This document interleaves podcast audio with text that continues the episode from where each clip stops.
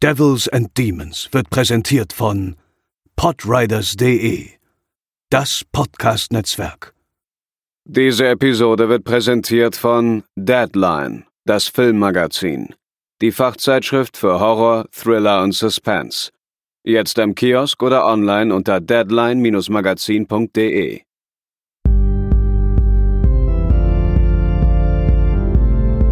They're coming to get you, Barbara.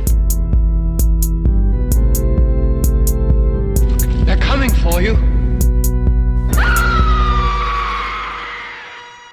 Moin Moin und herzlich willkommen zur 301. Episode von Devils and Demons, der Horrorfilm-Podcast, auch wenn er heute nicht so ein richtiger Horrorfilm-Podcast ist, ähm, Theresa, aber das äh, werden wir gleich noch feststellen. Aber äh, sei erstmal gegrüßt an meiner Seite, liebe Theresa. Hallo.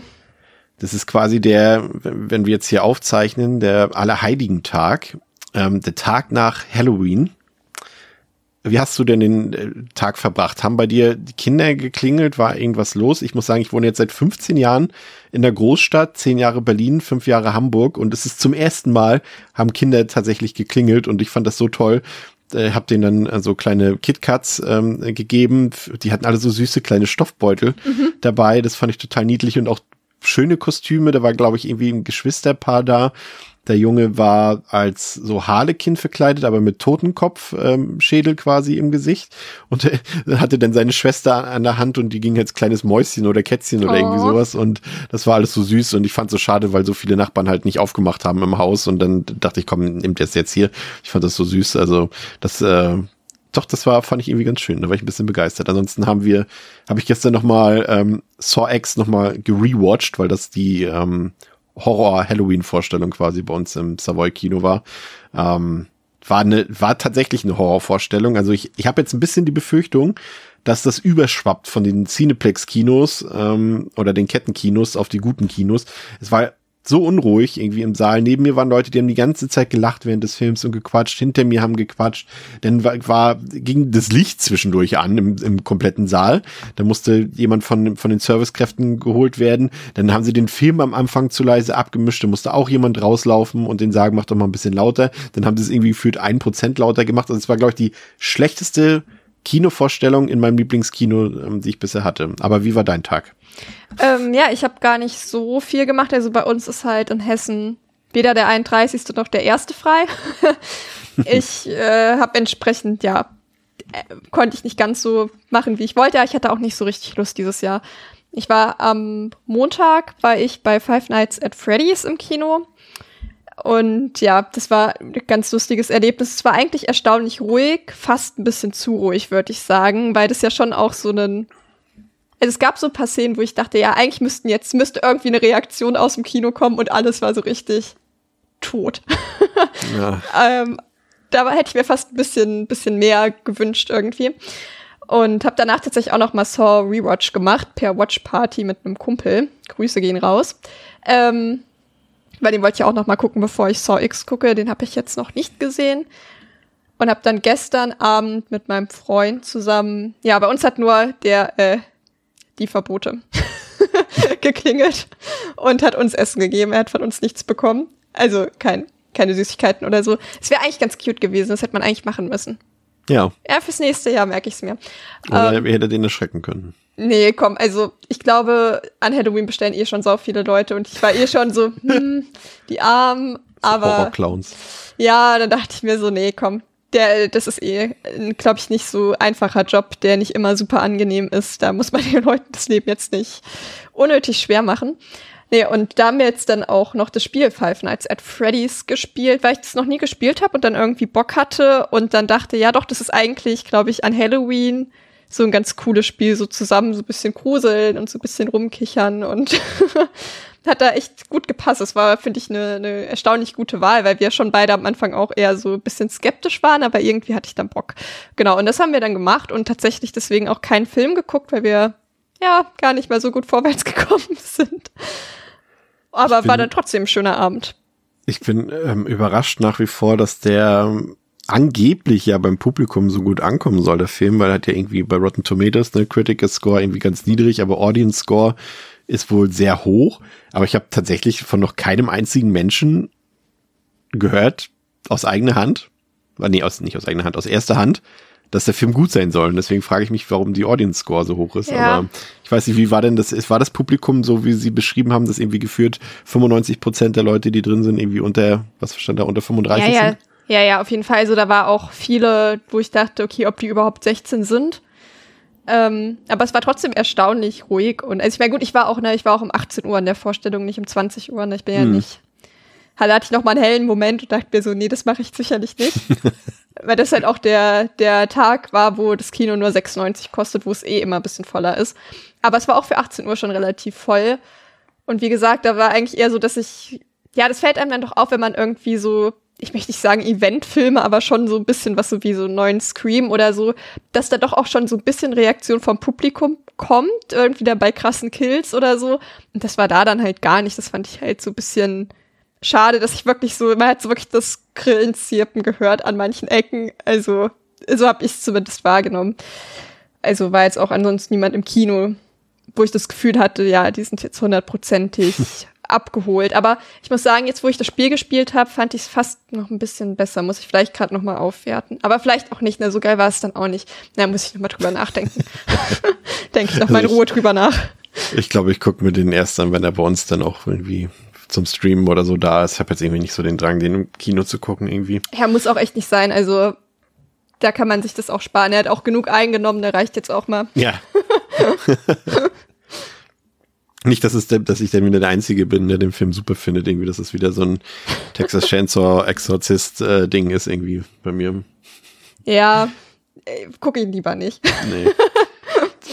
Wir gucken uns jetzt was anderes an, und zwar was, ja, Horror, ich glaube, also heute finden wir, glaube ich, nur einen ganz, ganz minimalen Touch zum Horrorgenre bei den beiden Filmen, die wir heute besprechen.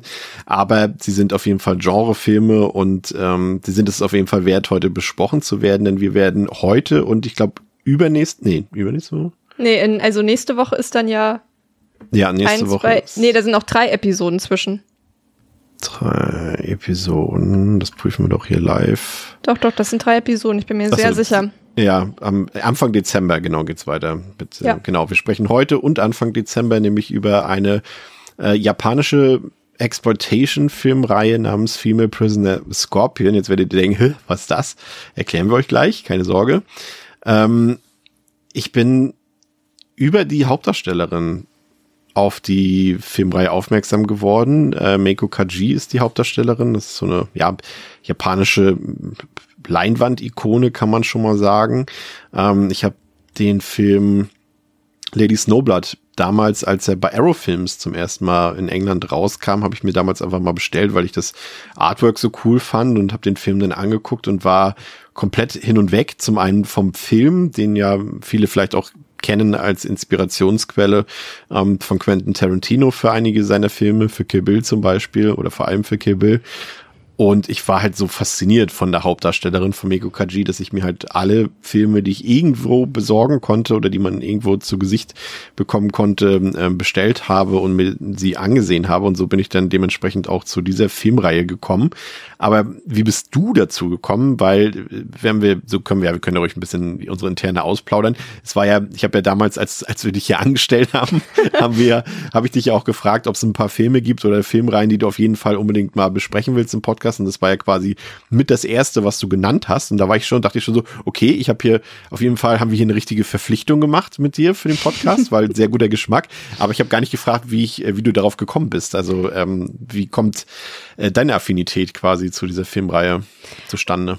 Also ich ähm, habe ja eine Zeit lang, als es mit Shudder alles noch ein bisschen einfacher war, sehr viel Zeit auf Shudder verbracht und da gab's halt auch die Reihe und ich wollte die eh immer mal gucken. Wir haben ja in der einen Sommerfolge ja drüber gesprochen, dass ich auch großer Fan von Love Exposure bin. Ja. Und da ähm, ist der Hauptdarsteller ja auch immer mal so in Drag praktisch von halt eben dem Hauptcharakter hier. Und deswegen war ich da schon immer auch so ein bisschen ähm, gespannt darauf, was ist eigentlich der Ursprung dieser Figur, weil ich hatte immer das Gefühl, das ist irgendwie so ein Witz, den ich nicht raffe in dem Film. ähm, okay, so viel schlauer ist man jetzt eigentlich auch nicht. Ich glaube, man muss einfach nur wissen, dass es halt eine sehr ikonische Figur ist. Das reicht aus. um den dann zu verstehen. Aber deswegen wollte ich das eh als mal gucken. Dann habe ich das gesehen, dass die dort alle vier Teile haben. Und dann habe ich halt den ersten Teil geguckt und war halt wirklich sehr überrascht, wie gut mir dieser Film gefallen hat. Und ja, dadurch, dass ich halt so überrascht war, wie gut der war, und das ist halt wirklich auch so ein Film war, wo ich dachte, ja, der ist also fast hundertprozentig in meiner Wahrnehmung und ich finde, das sind Filme, die sollte man dann schon auch mal besprechen, gerade weil sie schon auch so ein bisschen unterm Radar fliegen mhm. und glaube ich, dass viele Leute sie halt nicht kennen und dann kann man das ja ruhig auch mal irgendwie hervorheben. Ja. In, in und dann habe ich ja alle vier Teile geguckt dann, genau. In dem Fall dieser vier Filme ist es, glaube ich, sogar überhaupt kein Problem, wenn ihr die Filme noch nie gesehen habt ähm, und äh, euch jetzt den Podcast anhört, weil ich glaube, wenn du das auf dem Blatt Papier erstmal die das jemand erklärt und sagt so, ja, Frauen im Gefängnis und sie werden vergewaltigt und geschändet und rächen sich dann. Das klingt erstmal wie platte Exploitation, was es ja auf den ersten Blick auch ist. Aber man muss es, glaube ich, äh, selbst erlebt haben oder zumindest von uns erzählt bekommen, erstmal im Vorfeld. Ähm, und, und äh, man erfährt dann wahrscheinlich von uns, worin die eigentlichen Qualitäten dieser Filmreihe bestehen und dann ähm, guckt man den Film, glaube ich, auch ganz anders, wenn man das vorher schon so ein bisschen weiß, habe ich das Gefühl. Andererseits hast du es ja auch richtig gesagt, man wird, glaube ich, aber auch einfach weggefegt, wenn man den Film so aus dem Nichts guckt ne? Ja. und was anderes erwartet. Weil der Film, ne, gerade so die ersten Minuten, über die wir gleich noch ähm, sprechen werden, die lassen halt was ganz anderes vermuten. Ne? Aber gleichzeitig irgendwie bekommt man auch das, was man erwartet. Also es ist ganz schwierig, ähm, aber das werden wir gleich in aller Ausführlichkeit äh, noch besprechen. Ähm, vielleicht ähm, zu Beginn ähm, würde ich noch ein bisschen was zur Hauptdarstellerin erzählen, zu Meko Kaji, die, wie gesagt, seitdem ich das erste Mal Lady Snowblood gesehen habe, irgendwie auch direkt äh, zu einer meiner Lieblingsschauspielerinnen wurde. Ich hatte mich ja, wie gesagt, durch die Filmografie dann so ein bisschen gekämpft. Das ist teilweise gar nicht so einfach. Ähm, in Deutschland bekommt man im Prinzip fast gar nichts von ihr, ähm, weder auf DVD noch auf Blu-ray. Äh, man muss da schon ins äh, gelobte England gucken und sich dort bei den äh, Boutique-Labels ein bisschen bedienen. Ähm, kann ich später noch ein bisschen was zu erzählen. Auf jeden Fall habe ich sie dann zum ersten Mal gesehen und äh, konnte das gar nicht glauben. Ich glaube, heute können wir vielleicht sogar mal, Theresa, äh, für Devils and Demons ungewohnt vielleicht, ein bisschen oberflächlich sein an mancher Stelle. Aber ich glaube, äh, wir sind uns beide einig, dass, äh, dass diese Frau äh, einfach gnadenlos unfassbar schön anzusehen ist, oder? Ja, ja die gehört, glaube ich, zu den Top Ten der schönsten Frauen aller Zeiten, würde ich ja. sagen. Ich habe das jetzt auch wieder gedacht, dass ich so dachte, meine Güte, ist die hübsch. Wer hat ihr erlaubt, so hübsch so, zu sein? Ja. Das ist fast gemein. Also, Absurd. es ist so eine Person, die ist so hübsch, dass es mich fast stört, weil ich denke, das ist einfach gemein. Dass ja, es irgendeine ist, Person also, gibt, ist, die so hübsch sein darf. Es ist wirklich an Perfektion. Also ich, ich hab, sag immer, dass sie und also jetzt aus meiner subjektiven Perspektive und meiner Einschätzung von, von subjektiver Schönheit, sie und, und Audrey Hepburn verm vermutlich die zwei schönsten Menschen, äh, die es je gab auf diesem Planeten sind, beziehungsweise waren. Kaji lebt ja noch.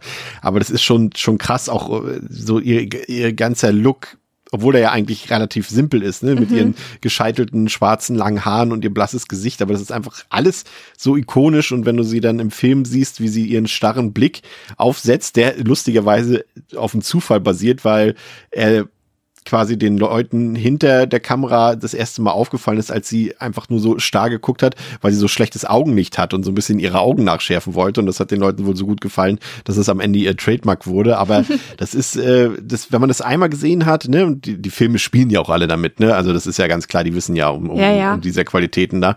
Äh, dann vergisst man das auch einfach äh, nicht mehr.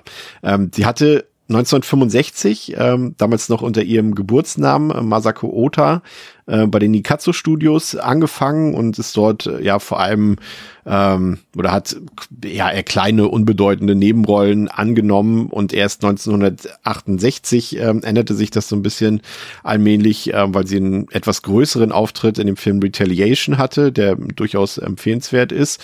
Und daraufhin bekam sie dann ihre erste, ähm, ja man hat, man sagt, äh, auf Deutsch klingt es ein bisschen komisch, so ihre erste richtig gut bezahlte Hauptrolle, Top-Bild nennt man das quasi, wenn sie da auch ganz oben auf dem Plakat Art als erste genannt wird und so weiter in einem Film. Den habe ich nicht gesehen, aber ich lieb halt auch immer die ähm, englischen Titel für so eine Filme. Wenn man immer sieht, das klingt auf, auf Japanisch wahrscheinlich alles super cool, aber wenn der Film dann auf Englisch heißt Miniskirt Lynchers Ja. Ne? Das ist dann halt so, das ist so, die Titel klingen alle immer irgendwie ein bisschen äh, merkwürdig, aber irgendwie habe ich trotzdem das Gefühl, mir darunter was vorstellen zu können, wenn ich den Titel höre. Vielleicht geht's auch darum. Ähm, das war auf jeden Fall 1969 und dann hat sie ihren Namen auf Empfehlung eines Freundes aus der Branche in Meko Kaji geändert und hatte dann auch 1970 ihre, ja, ihren sag ich mal, Durchbruch mit dem Film Blind Woman's Curse. Ähm, das war quasi der erste Hit, den sie hatte mit ihrem neuen Namen. Und den sollte man wirklich unbedingt mal gesehen haben. Den gibt's auch auf Blu-ray von Arrow Films. Ist ein sehr, sehr guter Film. Und dann startete 1970 die Filmreihe Stray Cat Rock. Auch wieder fantastisch. Ähm, da wollte das Studio eigentlich eine, ja, so eine Filmserie drehen über rebellische Teenager, was aber gleichzeitig ein Promo-Vehikel sein sollte für die damals sehr erfolgreiche Sängerin Akiko Wada. Ähm, aber die beiden, ja, neben Rollen in Form von äh, Meko Kaji und Tatsuya Fuji, ähm, die haben mir so ein bisschen den Rang abgelaufen und die waren dann irgendwie das eigentliche Aushängeschild äh, dieser vierteiligen Filmreihe. Und das ist, äh, das wäre vielleicht auch noch was für dich. Das ist wirklich so irgendwie rebellische Teenager-Mädchen mhm. in so 70s-Klamotten. Dazu läuft die ganze Zeit irgendwie Funkmusik und äh, die machen halt, äh, ja, die legen sich halt mit den Männern an und so weiter und fahren auf Mopeds durch die Gegend und sowas. Das ist auch das hört sehr, sich ziemlich cool an. Ja, ja, es ist, ist, die Filme per se sind nicht so geil, aber allein so dieses, den Zeitgeist, den sie einfangen und das Lebensgefühl, was sie ausstrahlen, das ist schon, schon ganz witzig ähm, zu gucken. Ähm, dann war es so, dass 1971 sich das äh, Nikatsu-Studio quasi vom Mainstream-Kino entfernt hat und ja aus finanziellen Gründen dann Richtung Roman Porn weiterging. Ähm, also es hat nichts mit, mit ähm, Rom zu tun oder mit ähm, römischen Pornofilmen, sondern es ist abgeleitet von Romantic Porno. Ähm, und das war etwas, eine Richtung, in die Kaji nicht gehen wollte, weshalb sie dann noch das Studio verlassen wollte. Und da hat es gepasst, dass beim Toei-Studio ähm, der weibliche Star Junko Fuji, die damals für den quasi größten Umsatz überhaupt in der Firma gesorgt hat, die wollte halt in Frührente gehen. Und äh, da hat man Meko Kaji dann quasi als Ersatz gesehen. Aber so richtig jugendfrei war man bei dem Studio auch nicht zu Hause. Dort hat man dann eher das Subgenre des Pinky Violence bespielt. Das ist dann ähm, quasi ein Actionfilm äh, mit so leichten Erotik Anschlag, sage ich mal. Das ist auch das, was wir heute quasi in der Form sozusagen besprechen wollen.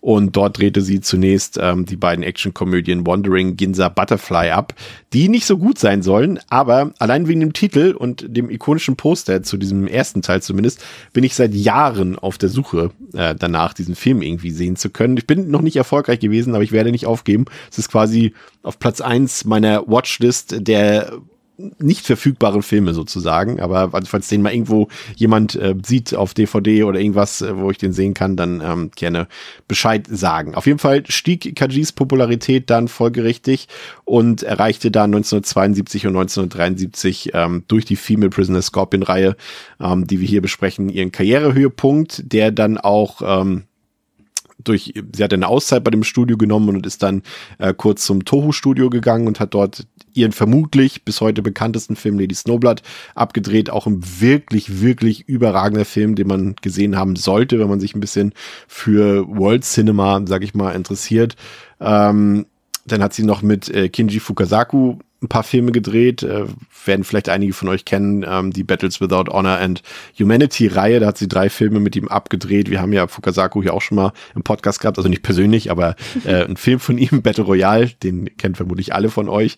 Und äh, ja, dann ging ihre Karriere so ein bisschen ja Richtung Fernsehen, weil das ähm, werden wir nachher auch noch mal kurz äh, diskutieren, weil eben Kino in Japan gerade so in den 70er Jahren und dann Anfang der 80er Jahre sich echt so nur für bestimmte Zielgruppen so entwickelte und ähm, das einfach sich Richtung Fernsehen einfach äh, entwickelte und ähm, sie dementsprechend da auch mitging. Sie hatte noch, äh, das ist ihr persönlich liebster Film, ähm, den Film Double Suicide of Sonizaki gedreht 1978. Äh, da ist sie ganz besonders stolz, zumindest laut Interviews drauf.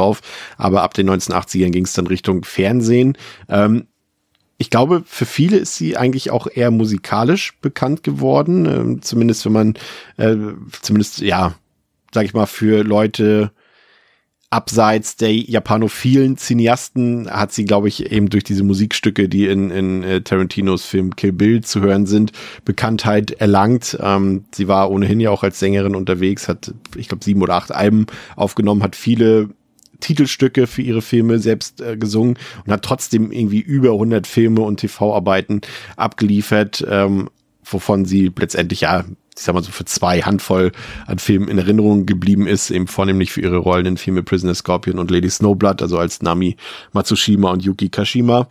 Und ja, sie lebt heute noch, ist 76 Jahre alt, dreht immer noch munter. Also sie hat jetzt 2022 zuletzt äh, eine Episode für eine Amazon-Serie in Japan abgedreht. Ähm, sie hat auch sehr viele Angebote aus dem Ausland, hat diese aber immer abgelehnt, weil sie meinte, das, das bringt nichts, da ist die Sprachbarriere zu groß und sie meinte dann einfach, dass sie in einer anderen Sprache ihre Leistung nicht ähm, abliefern könnte, aber legendär wurde sie halt trotzdem. Und Theresa, äh, du hast jetzt vielleicht noch nicht so viele Filme mit ihr gesehen, aber die Filme Prisoner Scorpion Reihe reichte für schon aus. Letztendlich brauchte sie eigentlich auch nicht besonders viele Worte, um ihren Ikonenstatus zu erreichen, ne?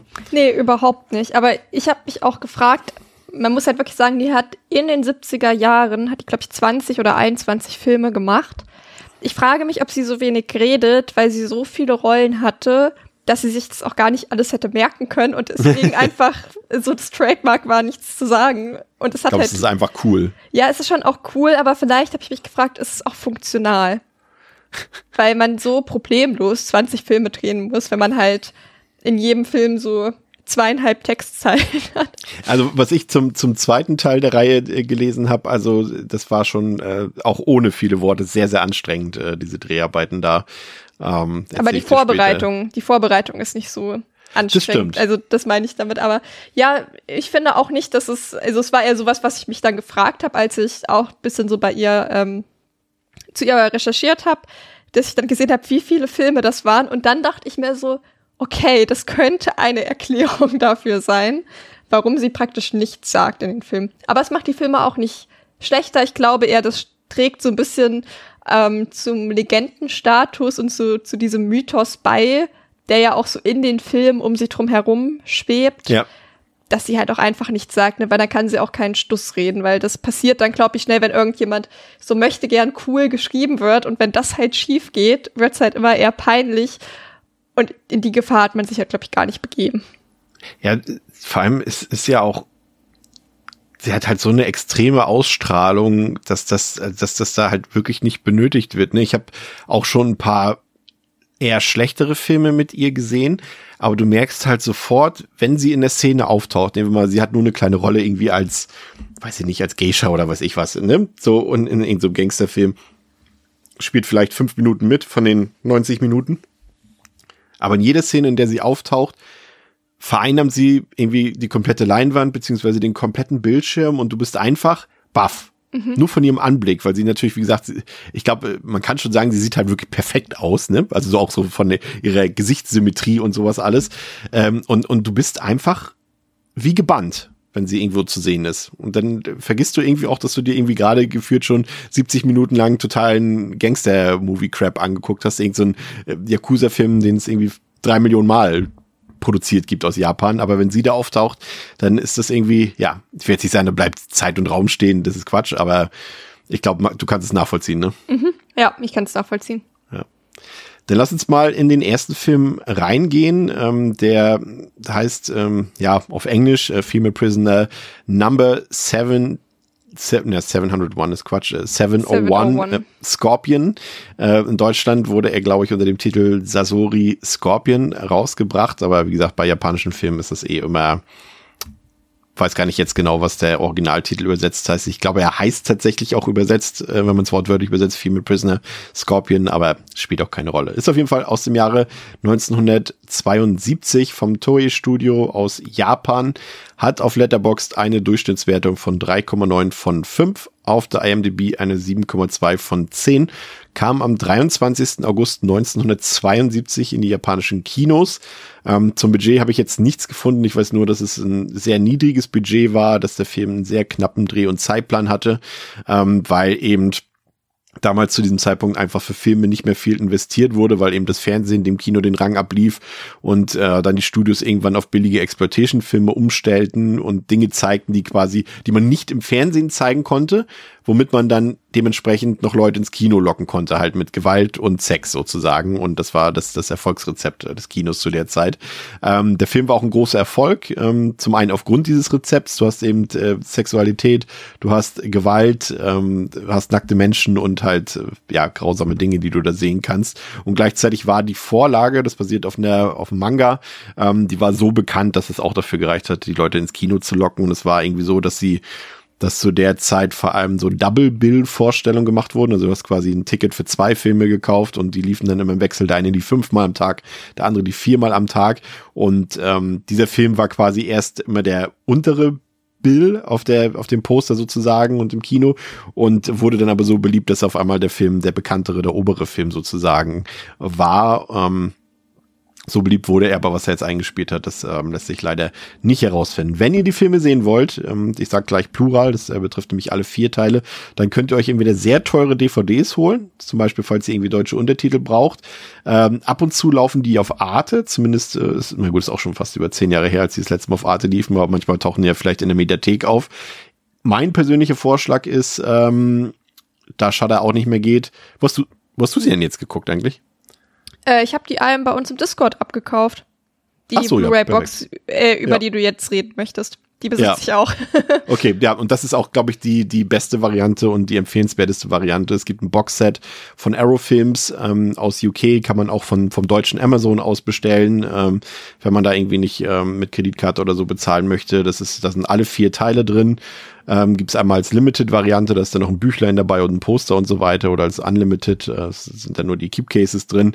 Ähm, da sind sie vollständig drin, da sind sie ungekürzt drin, da haben sie eine gute Qualität, was Bild und Ton angeht, haben auch noch ein paar Extras dabei, ähm, haben englische Untertitel am Start und ich glaube, ähm, da kommt man auch gut mit, weil wir haben ja schon gesagt, besonders super viel geredet wird da ja auch nicht, ne? nee, das, also ich finde es auch vollkommen in Ordnung so. Ich glaube auch nicht, dass man die noch mal besser sehen werden kann, könnte werden, sehen, besser. Ich glaube, es fällt Besser auf jeden Fall. sehen können. Ja, Ja. das ist auf jeden Fall vollkommen in Ordnung und ja wahrscheinlich auf jeden Fall besser als die DVDs, würde ich jetzt mal davon Ja. ausgehen. Aber mir ist jetzt irgendwie das Bild nicht negativ aufgefallen. Ich meine, ich bin da ja eh nicht so picky, wissen wir ja irgendwie auch. Ich habe da eine sehr, also bin da nicht so, also mir ist es nicht so wichtig, aber es ist mir auch nicht negativ aufgefallen. Eben, und wie gesagt, die Filme sind ja auch ein bisschen orientiert, so am, am also Exploitation-Filme haben wir schon gesagt, haben auch so Grindhouse-Elemente drin, also da erwartet man ja jetzt auch nicht irgendwie ein Hochglanzbild, ne?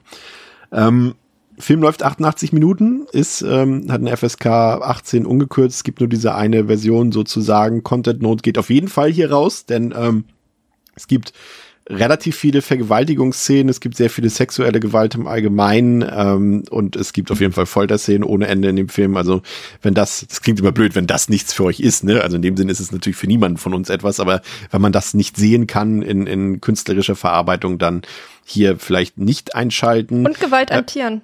Die Hunde. Gewalt an Tieren, stimmt, kommt auch noch dazu. Auch ganz wichtig in dem Fall, das zu erwähnen. Ganz klar, richtig. Ähm, Brutalität würde ich sagen, also Gruselfaktor können wir heute ausklemmen, äh, ausklemmen, ausklammern. Ähm, in Sachen Brutalität würde ich sagen, ich fand es gar nicht so einfach, weil er hat natürlich auch ein paar grafische Szenen bei, aber es ist vor allem halt einfach diese, diese Folterszenen, diese pausenlose Erniedrigung, finde ich, die den Film doch sehr unangenehm gucken lässt. Deswegen bin ich so am Ende bei, sag mal, aus der 2023 Perspektive betrachtet, bei einer dreieinhalb von fünf, würde ich sagen.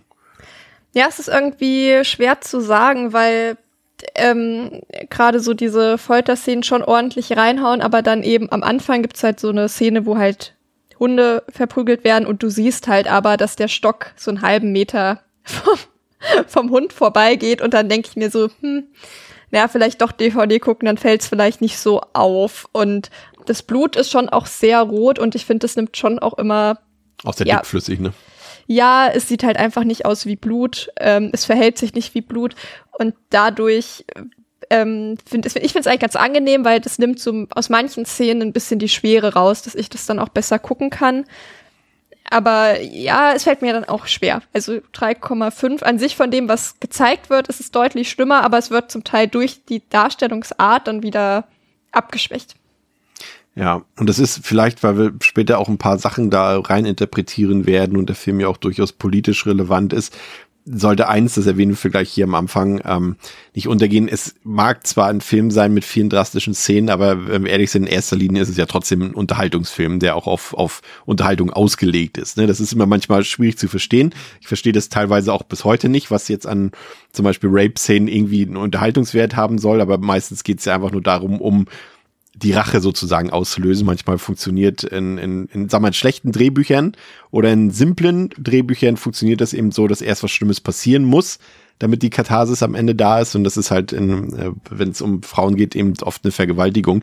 Aber der Film ist jetzt keine, ähm, ist jetzt kein Martyrs oder äh, ein Insight oder irgendwie sowas, sondern der ist schon klar auf Unterhaltung ausgelegt. Ne? Ja, und ich glaube, was ich vielleicht noch so ein bisschen zur Einordnung, weil ich mich damit ja auch sehr schwer tue und es ja auch viele Filme gibt aus ja. dem Rape and Revenge Genre, wo ich auch sage, das gucke ich einfach aus Prinzip nicht. Und es ist jetzt nicht wie bei einem I Spit on Your Grave, da habe ich tatsächlich damals die geschnittene Variante geguckt und hab, war wirklich drei Tage lang super paranoid. Ähm, und dass es so ausgeschlachtet wird, das sind dann eher kleine, kleinere, kürzere Szenen, aber nicht, dass man da wirklich 15 Minuten am Stück irgendwas skippen muss. Ähm, es ist dann doch nicht so reißerisch, wie es in anderen Filmen ist, finde ich. Und das vielleicht ähm, gerade so, was die, was die Länge der einzelnen Szenen angeht, ist vielleicht, für mich macht es zumindest einen Unterschied. Vielleicht macht es für andere Leute da draußen auch noch einen Unterschied. Dass ich ihn trotzdem klar von solchen Filmen abgrenzen würde. In der Brutalität und in der Darstellung der sexuellen Gewalt. Vergleichbar würde ich sagen, ist der, also oder sagen wir so, für Leute, die ähm, einen Film wie Lady Snowblood mochten aufgrund der Hauptdarstellerin, äh, kann man empfehlen, diese Filmreihe zu gucken. Äh, Women in Prison Filme, äh, wer die mag, sowas wie, wie Chained Heat, äh, Violence in a Woman's Prison, Sex and Fury und sowas, oder die Ilsa-Filme, das geht auch so in diese Richtung, aber auch einfach, sag ich mal, Knastfilme, sowas wie Lock Up mit Sylvester Stallone, Death Warrant mit, mit äh, Jean-Claude Van Damme, wer einfach sowas mag, ne, wenn ein Film halt als Setting halt ein Gefängnisleben darstellt, in dem es ziemlich ruppig zugeht, ähm, kann man hier auf jeden Fall mal einen Blick riskieren. Der Regisseur ist äh, Shinja Oto, der ist seit 1960 bei Toei gewesen ähm, und trotzdem war das erst seine erste Regiearbeit. Ähm, er ist, und das ist auch durchaus relevant, glaube ich, ähm, für die Darstellung in den Filmen, politisch eher linksorientiert, würde ich sagen, was man, wie gesagt, ähm, den Themen im Film auch anmerkt. Und er wurde damals ähm, Zuge ähm, des ersten Films der Filme Prisoner Scorpion Reihe auch mit äh, dem japanischen Film Award als bester Newcomer ausgezeichnet. So, Theresa. Das ist, äh, wie gesagt, gerade ähm, wenn man noch gar nichts davon gehört hat, ist es, glaube ich, ganz gut, wenn wir ein bisschen ausführlicher die Inhaltsangabe gestalten. Und ich würde sagen, wir steigen einfach mal rein ähm, mit unserer Hauptfigur, die auf den Namen Nami Matsushima hört. Und ähm, diese ist in den Polizeidetective Su nee, Sugimi, Sugimi, so heißt er, verliebt, ähm, der sie als Spitze bei der Yakuza einsetzt, um mehr über deren Drogengeschäfte zu erfahren.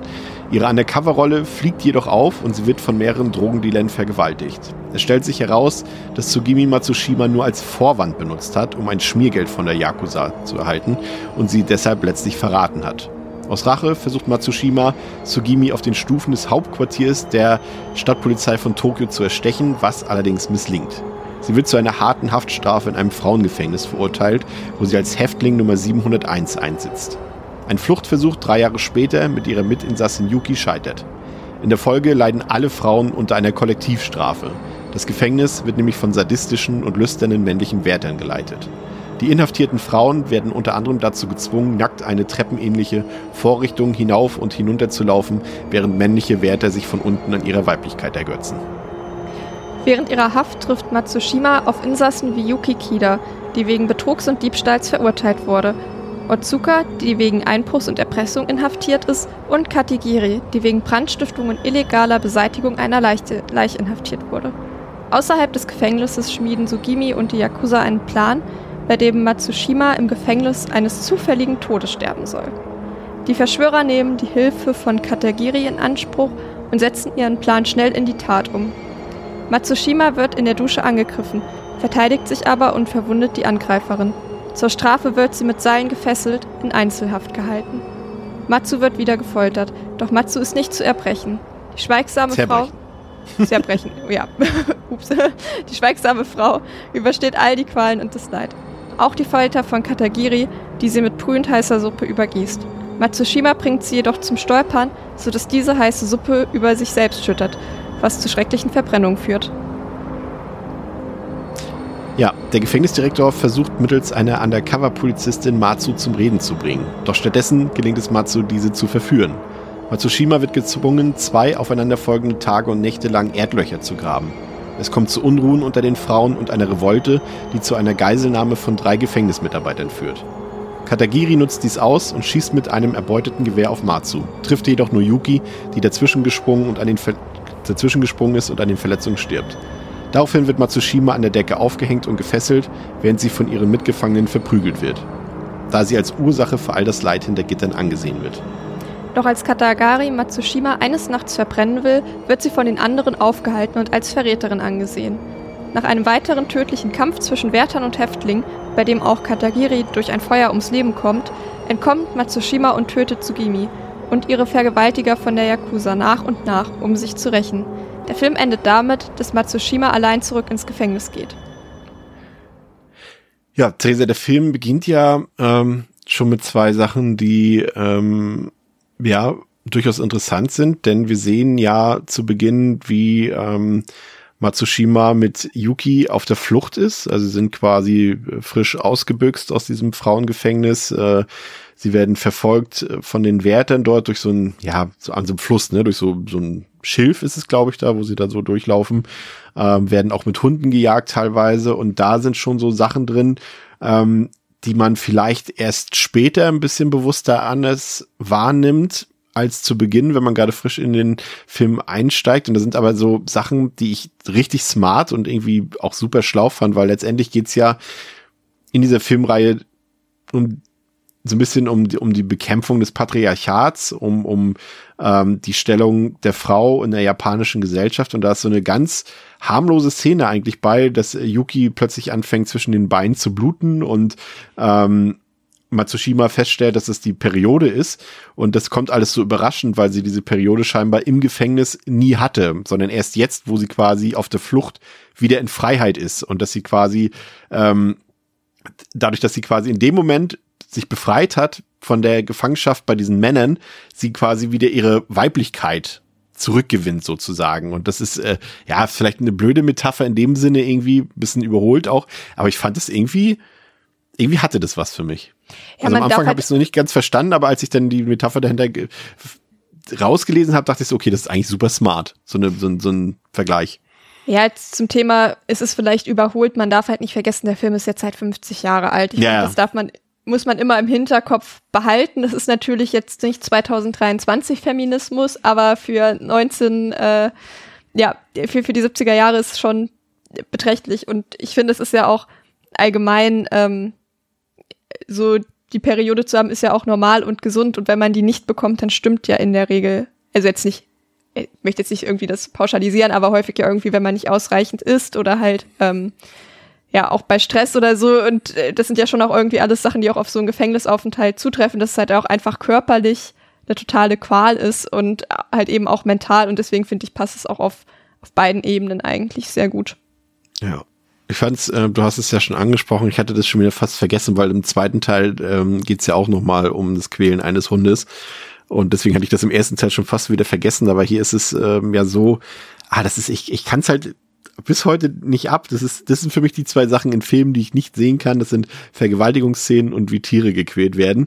Und wenn man halt weiß, dass in, in manchen Filmen, zumindest früher, wenn wir jetzt so an die italienischen Kannibalenfilme zum Beispiel denken, dass dort halt echte Tiere ähm, gequält wurden, ähm, kann ich das irgendwie nicht ausblenden, selbst wenn ich weiß, wie du, du hast es ja hier schon gesagt, hier sieht man ja eindeutig, dass dem Hund, dass dem Hund gut geht und dass da nichts passiert ist, aber ich kann es irgendwie immer nicht ausblenden bei so einem Szenen. Deswegen ist es vielleicht sogar fast schon wieder die schlimmste Szene des Films für mich gewesen, als sie den, den Schäferhund da ja, schlagen müssen. In dem Sinne ja auch zur Selbstverteidigung. Also es ist jetzt nicht so, dass sie ihn da quälen in dem Sinne, ne? sondern wenn dann ein, ab, ein abtrainierter Hund hinter dir herläuft und du gerade irgendwie versuchst, versuchst bis in Freiheit zu kommen, dann machst du das natürlich wahrscheinlich auch. Da sagst du nicht, ach komm, ich finde dich so süß, beiß mich zu Tode. ne? Das passiert. Ja, das passiert ja. natürlich nicht. Ich war auch erst so, oh, die tun hier Hund Gewaltart. Oh mein Gott, ich liebe Hunde, das könnt ihr doch nicht tun. Aber ja, dadurch, dass, wie gesagt, ich finde, es wird halt so ein bisschen dadurch entkräftigt, dass man halt wirklich sieht, dass das an den Hunden vorbeifliegt und ähm, das trifft auf viele Kampfszenen tatsächlich auch zu. Und dadurch, finde ich, kann man das aber auch gerade die Szene, wie du sagst, man weiß, das ist ein Zeitraum, da weiß man nie, ob da nicht wirklich Hunde verprügelt worden. Ähm, und dadurch, dass man es hier wirklich mit eigenen Augen sehen kann, dass das nicht der Fall ist, ähm, finde ich es dann doch irgendwie ganz gut aushaltbar eigentlich. Und weil es ja. ja. auch eben, ist es ja, wie du sagst, ist jetzt auch kein, kein Quälen um des Quälens willen, sondern halt Selbstverteidigung. Ähm, wir hatten ja erwähnt, dass äh, Miko Kaji ja auch für ihre Stimme bekannt geworden ist. Es ist ja hier dieser Titelsong, der unter anderem so berühmt wurde, eben auch, wie gesagt, durch die nachträgliche Verwendung in Kill Bill. Aber ich muss auch sagen, ich bin auch jedes Mal dazu geneigt. Bei uns liegt tatsächlich so, ein, so eine Best-of äh, Miko Kaji Vinyl rum, die glaube ich erst vor kurzem rausgekommen ist im Saturn. Ich bin immer geneigt dazu, die zu kaufen, weil ich irgendwie, also es ist natürlich sehr, sag ich mal, Folklore angehaucht die Musik, ne, würde ich mal so sagen, schon so Folkmusik irgendwie aber es hat sowas, ja, trotzdem sowas Großes, ne? Das ist mhm. so, ja, Schlager wäre jetzt das falsche Wort, aber nee. im Prinzip ist es, naja, aber es also ist Ch Chanson. Nicht. Es ist ein Chanson. Ja, also ich muss sagen, ich. Äh, Deswegen Schlager ist die blöde Übersetzung, aber Chanson übersetzt heißt ja Schlager, aber du weißt, was ich meine. Es ist schon was Epochales. Ja, also ich so. höre das Lied immer, nicht immer, aber manchmal, wenn ich irgendwie wenn irgendwas ansteht oder so und ich mich hübsch fühlen möchte und ich mache mich fertig, dann so beim Haare machen, ne, dann höre ich das immer, dann fühle ich mich auch so ein bisschen empowered, muss ich sagen. Also den Vibe hat das tatsächlich für mich, weil ich das glaube ich aber auch einfach so da mit diesem Film verbinde und damit so, ja, heute bist du eine starke, selbstbewusste Frau, Theresa, ja. und jetzt äh, gehst du da raus und slayst einfach. und deswegen hab, verbinde ich das gerade irgendwie gar nicht damit. Aber ja, wenn man sich, glaube ich, einfach nur ohne ähm, den Film, der dann in meinem Kopf abgeht, sich anhört, wäre es das wahrscheinlich.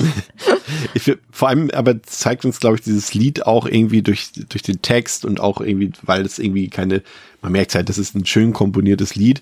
Ähm, das wird hier halt jetzt nicht, äh, trotz dieser Thematiken, die wir haben, ne, das ist halt ein Exploitation-Film in Reinkultur. Äh, wir haben schon gesagt, Rape and Revenge, äh, Woman, Women Behind Bars. Ähm, da, da könntest du halt einen richtig billigen, schlechten B-Movie draus machen und du merkst halt schon an dieser Präsentation dieses ähm, Themes, das wird's nicht in dem Sinne. Da wird schon irgendwie auch was Niveauvolles drin stecken und ähm, das wird dadurch schon mal so ein bisschen angeteasert. Aber wir sehen gerade zu Beginn eben äh, ja doch eben hauptsächlich das Leiden der Frauen dort im Gefängnis. Das sind durchaus harte Szenen bei ich. Also ich war, musste diesmal auch wieder schlucken mhm. über die sage ich mal, in Anführungszeichen Kreativität dieser Konstruktion, die sie dort aufgestellt haben, dass diese Frauen dort nackt äh, Treppen hoch und runter laufen müssen und dann über so Stangen klettern müssen, damit die Männer darunter, die, die Gefängniswärter, äh, den Frauen quasi zwischen die Beine schauen können. Und das ist äh, gleichzeitig absurd, aber gleichzeitig auch unfassbar. Und generell ist es halt so, ja, dass, dass, dass in diesem Gefängnis halt einfach viel Leid herrscht, viel Erniedrigung herrscht. Äh, dort werden die Frauen mit, mit heißem Essen verbrannt, äh, sie werden von den Wärtern misshandelt, erniedrigt, äh, geschlagen, geprügelt, weiß ich nicht alles. Und gleichzeitig hast du aber auch in dieser Konstellation innerhalb dieser Gefängnisgesellschaft der Frauen, dass auch die Frauen gegenseitig sich jetzt nicht automatisch unterstützen, sondern auch gegenseitig teilweise verachten und äh, ebenfalls dieselben Dinge an sich durchführen, wie sie es quasi von den Männern vorgelebt bekommen. Ne? Und das ist schon irgendwie ja. auf der Art, finde ich, schon fast wieder ja, es ist feministisch, aber gleichzeitig geht es aber auch damit direkt ins Gericht und zeigt, ähm, es funktioniert nicht so. dass nur weil, weil die Männerwelt dort draußen für unser Leid sorgt, heißt es nicht automatisch, dass wir alle Frauen zusammenhalten und uns gegenseitig sympathisch finden und uns automatisch alle supporten, ne? Ja, ich finde, da ist so ein bisschen, ja, Girls. Ich wollte es gerade sagen, es ähm, gibt da halt so eine ausgewählte kleine Gruppe an Frauen, weiß ich nicht, vier oder fünf sind das, die tragen auch andere Kleidung die tragen auch Make-up. Die tragen, gut, das trägt sie auch ein bisschen, ne, muss man ehrlich sagen. Die liegt da. Ja, äh, aber das, hat, weil sie die Hauptdarstellerin ist. Ja, okay, aber genau, sie tragen auch andere Kleidung, bedeutet, man kann sie auch ganz klar von den anderen differenzieren. Sie dürfen auch Strafen zum Teil ausführen, den anderen Insassen gegenüber. Die dürfen im Rosengarten rumchillen und da irgendwie die Sonne genießen und eine gute Zeit haben. Und das bringt natürlich eine Rivalität mit sich und aber glaube ich auch sowas, was ja in ja, was ja so eine ganz allgemeine Frage ist, wenn ich in so einem unter in so einem System, in dem ich unterdrückt werde, die Chance bekomme, ähm, da rauszukommen, indem ich halt auch dann aber zu den Unterdrückern praktisch gehöre, bin ich dann solidarisch mit allen anderen, die eigentlich in meiner Gruppe sind, oder stelle ich mich halt gegen die? Und ähm, glaube ich gerade, und ich finde das eigentlich eine, ein spannendes moralisches Thema, gerade eben in einem Setting, wo man so viel Gewalt auch selbst erfährt, ist das ja eigentlich der einzige Ausweg. Die Frauen werden jetzt nun schon auch wirklich sehr, ähm, sie, sie verhalten sich schon auch wirklich gemeiner, als sie müssten, denke ich. Aber ich fand es eigentlich ganz interessant, so diese Rivalität dann auch innerhalb und ähm, ja, wie sich dann da halt auch so die Strukturen halt bilden und dass sich, dass da dann halt auch wieder zwei Lager gebildet werden, was ja aber irgendwie auch, wie gesagt, nachvollziehbar ist. Ich denke, dass halt die meisten Leute, wenn sie dann die Chance bekommen würden, da irgendwie praktisch zu entfliehen oder rauszukommen aus diesem ganzen Terror, sich ja schon auch dann eher der anderen Seite anschließen. Ich meine, das ist ja ein Phänomen, das könnte man jetzt nicht nur in Female Prisoner, sondern auch ähm, ja. in, in anderen weltgeschichtlichen Ereignissen ähm, beobachten. Und das fände ich eigentlich ganz, ganz cool, dass sie das so in diesem Mikrokosmos auch wieder aufgegriffen hätten, weil ich glaube, es wäre unauthentisch zu sagen, ja, da geht dann innerhalb, sind die aber alle total Besties und alles ist cool. Ähm, zumal ja, man ja auch irgendwie nicht vergessen darf, dass das wahrscheinlich auch, gerade wenn man sowas mitmacht, äh, auch wahrscheinlich zum Großteil alles psychisch kranke Frauen sind, die dann auch eventuell allgemein ähm, destruktive Verhaltensweisen an den Tag legen können, auch anderen Leuten gegenüber, um irgendwie damit klarzukommen, was ihnen selbst passiert ist es ist ja auch hier in einem, äh, in einem deutschen äh, Frauengefängnis ist ja auch nicht alles Friede, Freude, Eierkuchen. Da kommt es ja auch zu, zu Gewalt zwischen den Leuten. Und dass man das halt auch darstellt und dann halt auch nicht, nicht klein spielt, finde ich schon auch wichtig. Ja, und, und Mikrokosmos ist, glaube ich, auch ein sehr gutes, ähm, eine sehr gute Begrifflichkeit dafür, weil eben, man darf ja auch nicht vergessen, es gibt da bestimmt auch Frauen, die vielleicht lebenslänglich dort drin sitzen müssen. Es gibt wahrscheinlich Frauen, die da vielleicht zwei Jahre oder so drin sitzen müssen. Und ich glaube, umso länger man drin sitzt, desto eher ist man dazu geneigt, wenn man vielleicht irgendwelche ähm, Vorteile bekommen kann, sich eben dann doch vielleicht auch der auf den ersten Blick, ja auch auf den zweiten Blick ähm, ja, der Seite zuzuneigen, die man eigentlich verachten müsste. Ja. Auch als Frau, ne? In dem Fall ja. ist es ja, weil die Männer da drin, die tun alles, um die Frauen zu unterdrücken und zu erniedrigen, ne? Allein, wie gesagt, diese Szene, das ist zwar auf dem ersten, auf den ersten Blick vielleicht harmlos, dass, dass Matsu da so, ein so ein äh, großes Loch graben muss, aber ähm, ein paar Minuten später sehen wir dann, wie sie immer weiter graben muss, aber alle anderen Frauen quasi ähm, auch Schaufeln in die Hand bekommen und das Loch, während sie es ausgräbt, gleichzeitig wieder zugraben. Ne? Und das ist halt so, glaube ich, vielleicht das harmloseste Beispiel auf den ersten Blick, aber gleichzeitig sagt, zeigt das einfach, wie perfide dort diese Gefängniswelt ist und wie die Frauen auch gegeneinander ausgespielt werden. Ne? Ja, genau. Und das ist halt eben ja auch ein Mechanismus ist, der wieder von den Männern verwendet wird. Den ja. ist ja total klar, was das macht, wenn sie dann so eine weitere Spaltung mit reinbringen. Ähm, die bevorzugen ja nicht bestimmte Frauen dann, weil sie es irgendwie denken, die hätten es wirklich verdient oder so. Das ist ja überhaupt nicht das Thema. Ähm, und deswegen, ja, ist es irgendwie, aber ich finde, das sind generell fast so, auch wenn es nicht die grafischsten Szenen sind, fast die schlimmsten Szenen. Ich fand halt eben auch das, was du mit dieser Konstruktion da eben, mit dieser Treppenkonstruktion ja, ja. erzählt hast, da passiert, da wird niemand geschlagen, da wird niemand, äh, niemand sonstige Gewalt angetan im, im wirklich so einem körperlichen anfassen Sinne, aber trotzdem war das so unangenehme Szene, weil das wirklich also äh, fast so direkt am Anfang so mit einer der schlimmsten Szenen für mich, weil ich mir vorstelle, ja. was ist das einfach für eine Unterschwellige passiv-aggressive Erniedrigung. Und es wär, das wäre es ja schon ohne diese Konstruktion. Ne? Allein, dass ja. die, die Frauen dort nackt, alle, also splitterfasernackt, also komplett nackt vor den äh, komplett in, in Wärtermontur ähm, gekleideten Männern sich präsentieren müssen. Ne? Also ja. selbst ohne dieses Treppenlaufen und, und Beine breit und so weiter. Allein schon dieser, dieser Kontrast dazwischen, der ist ja schon Erniedrigung. Ne? Der ja. ist ja schon sowas von wegen,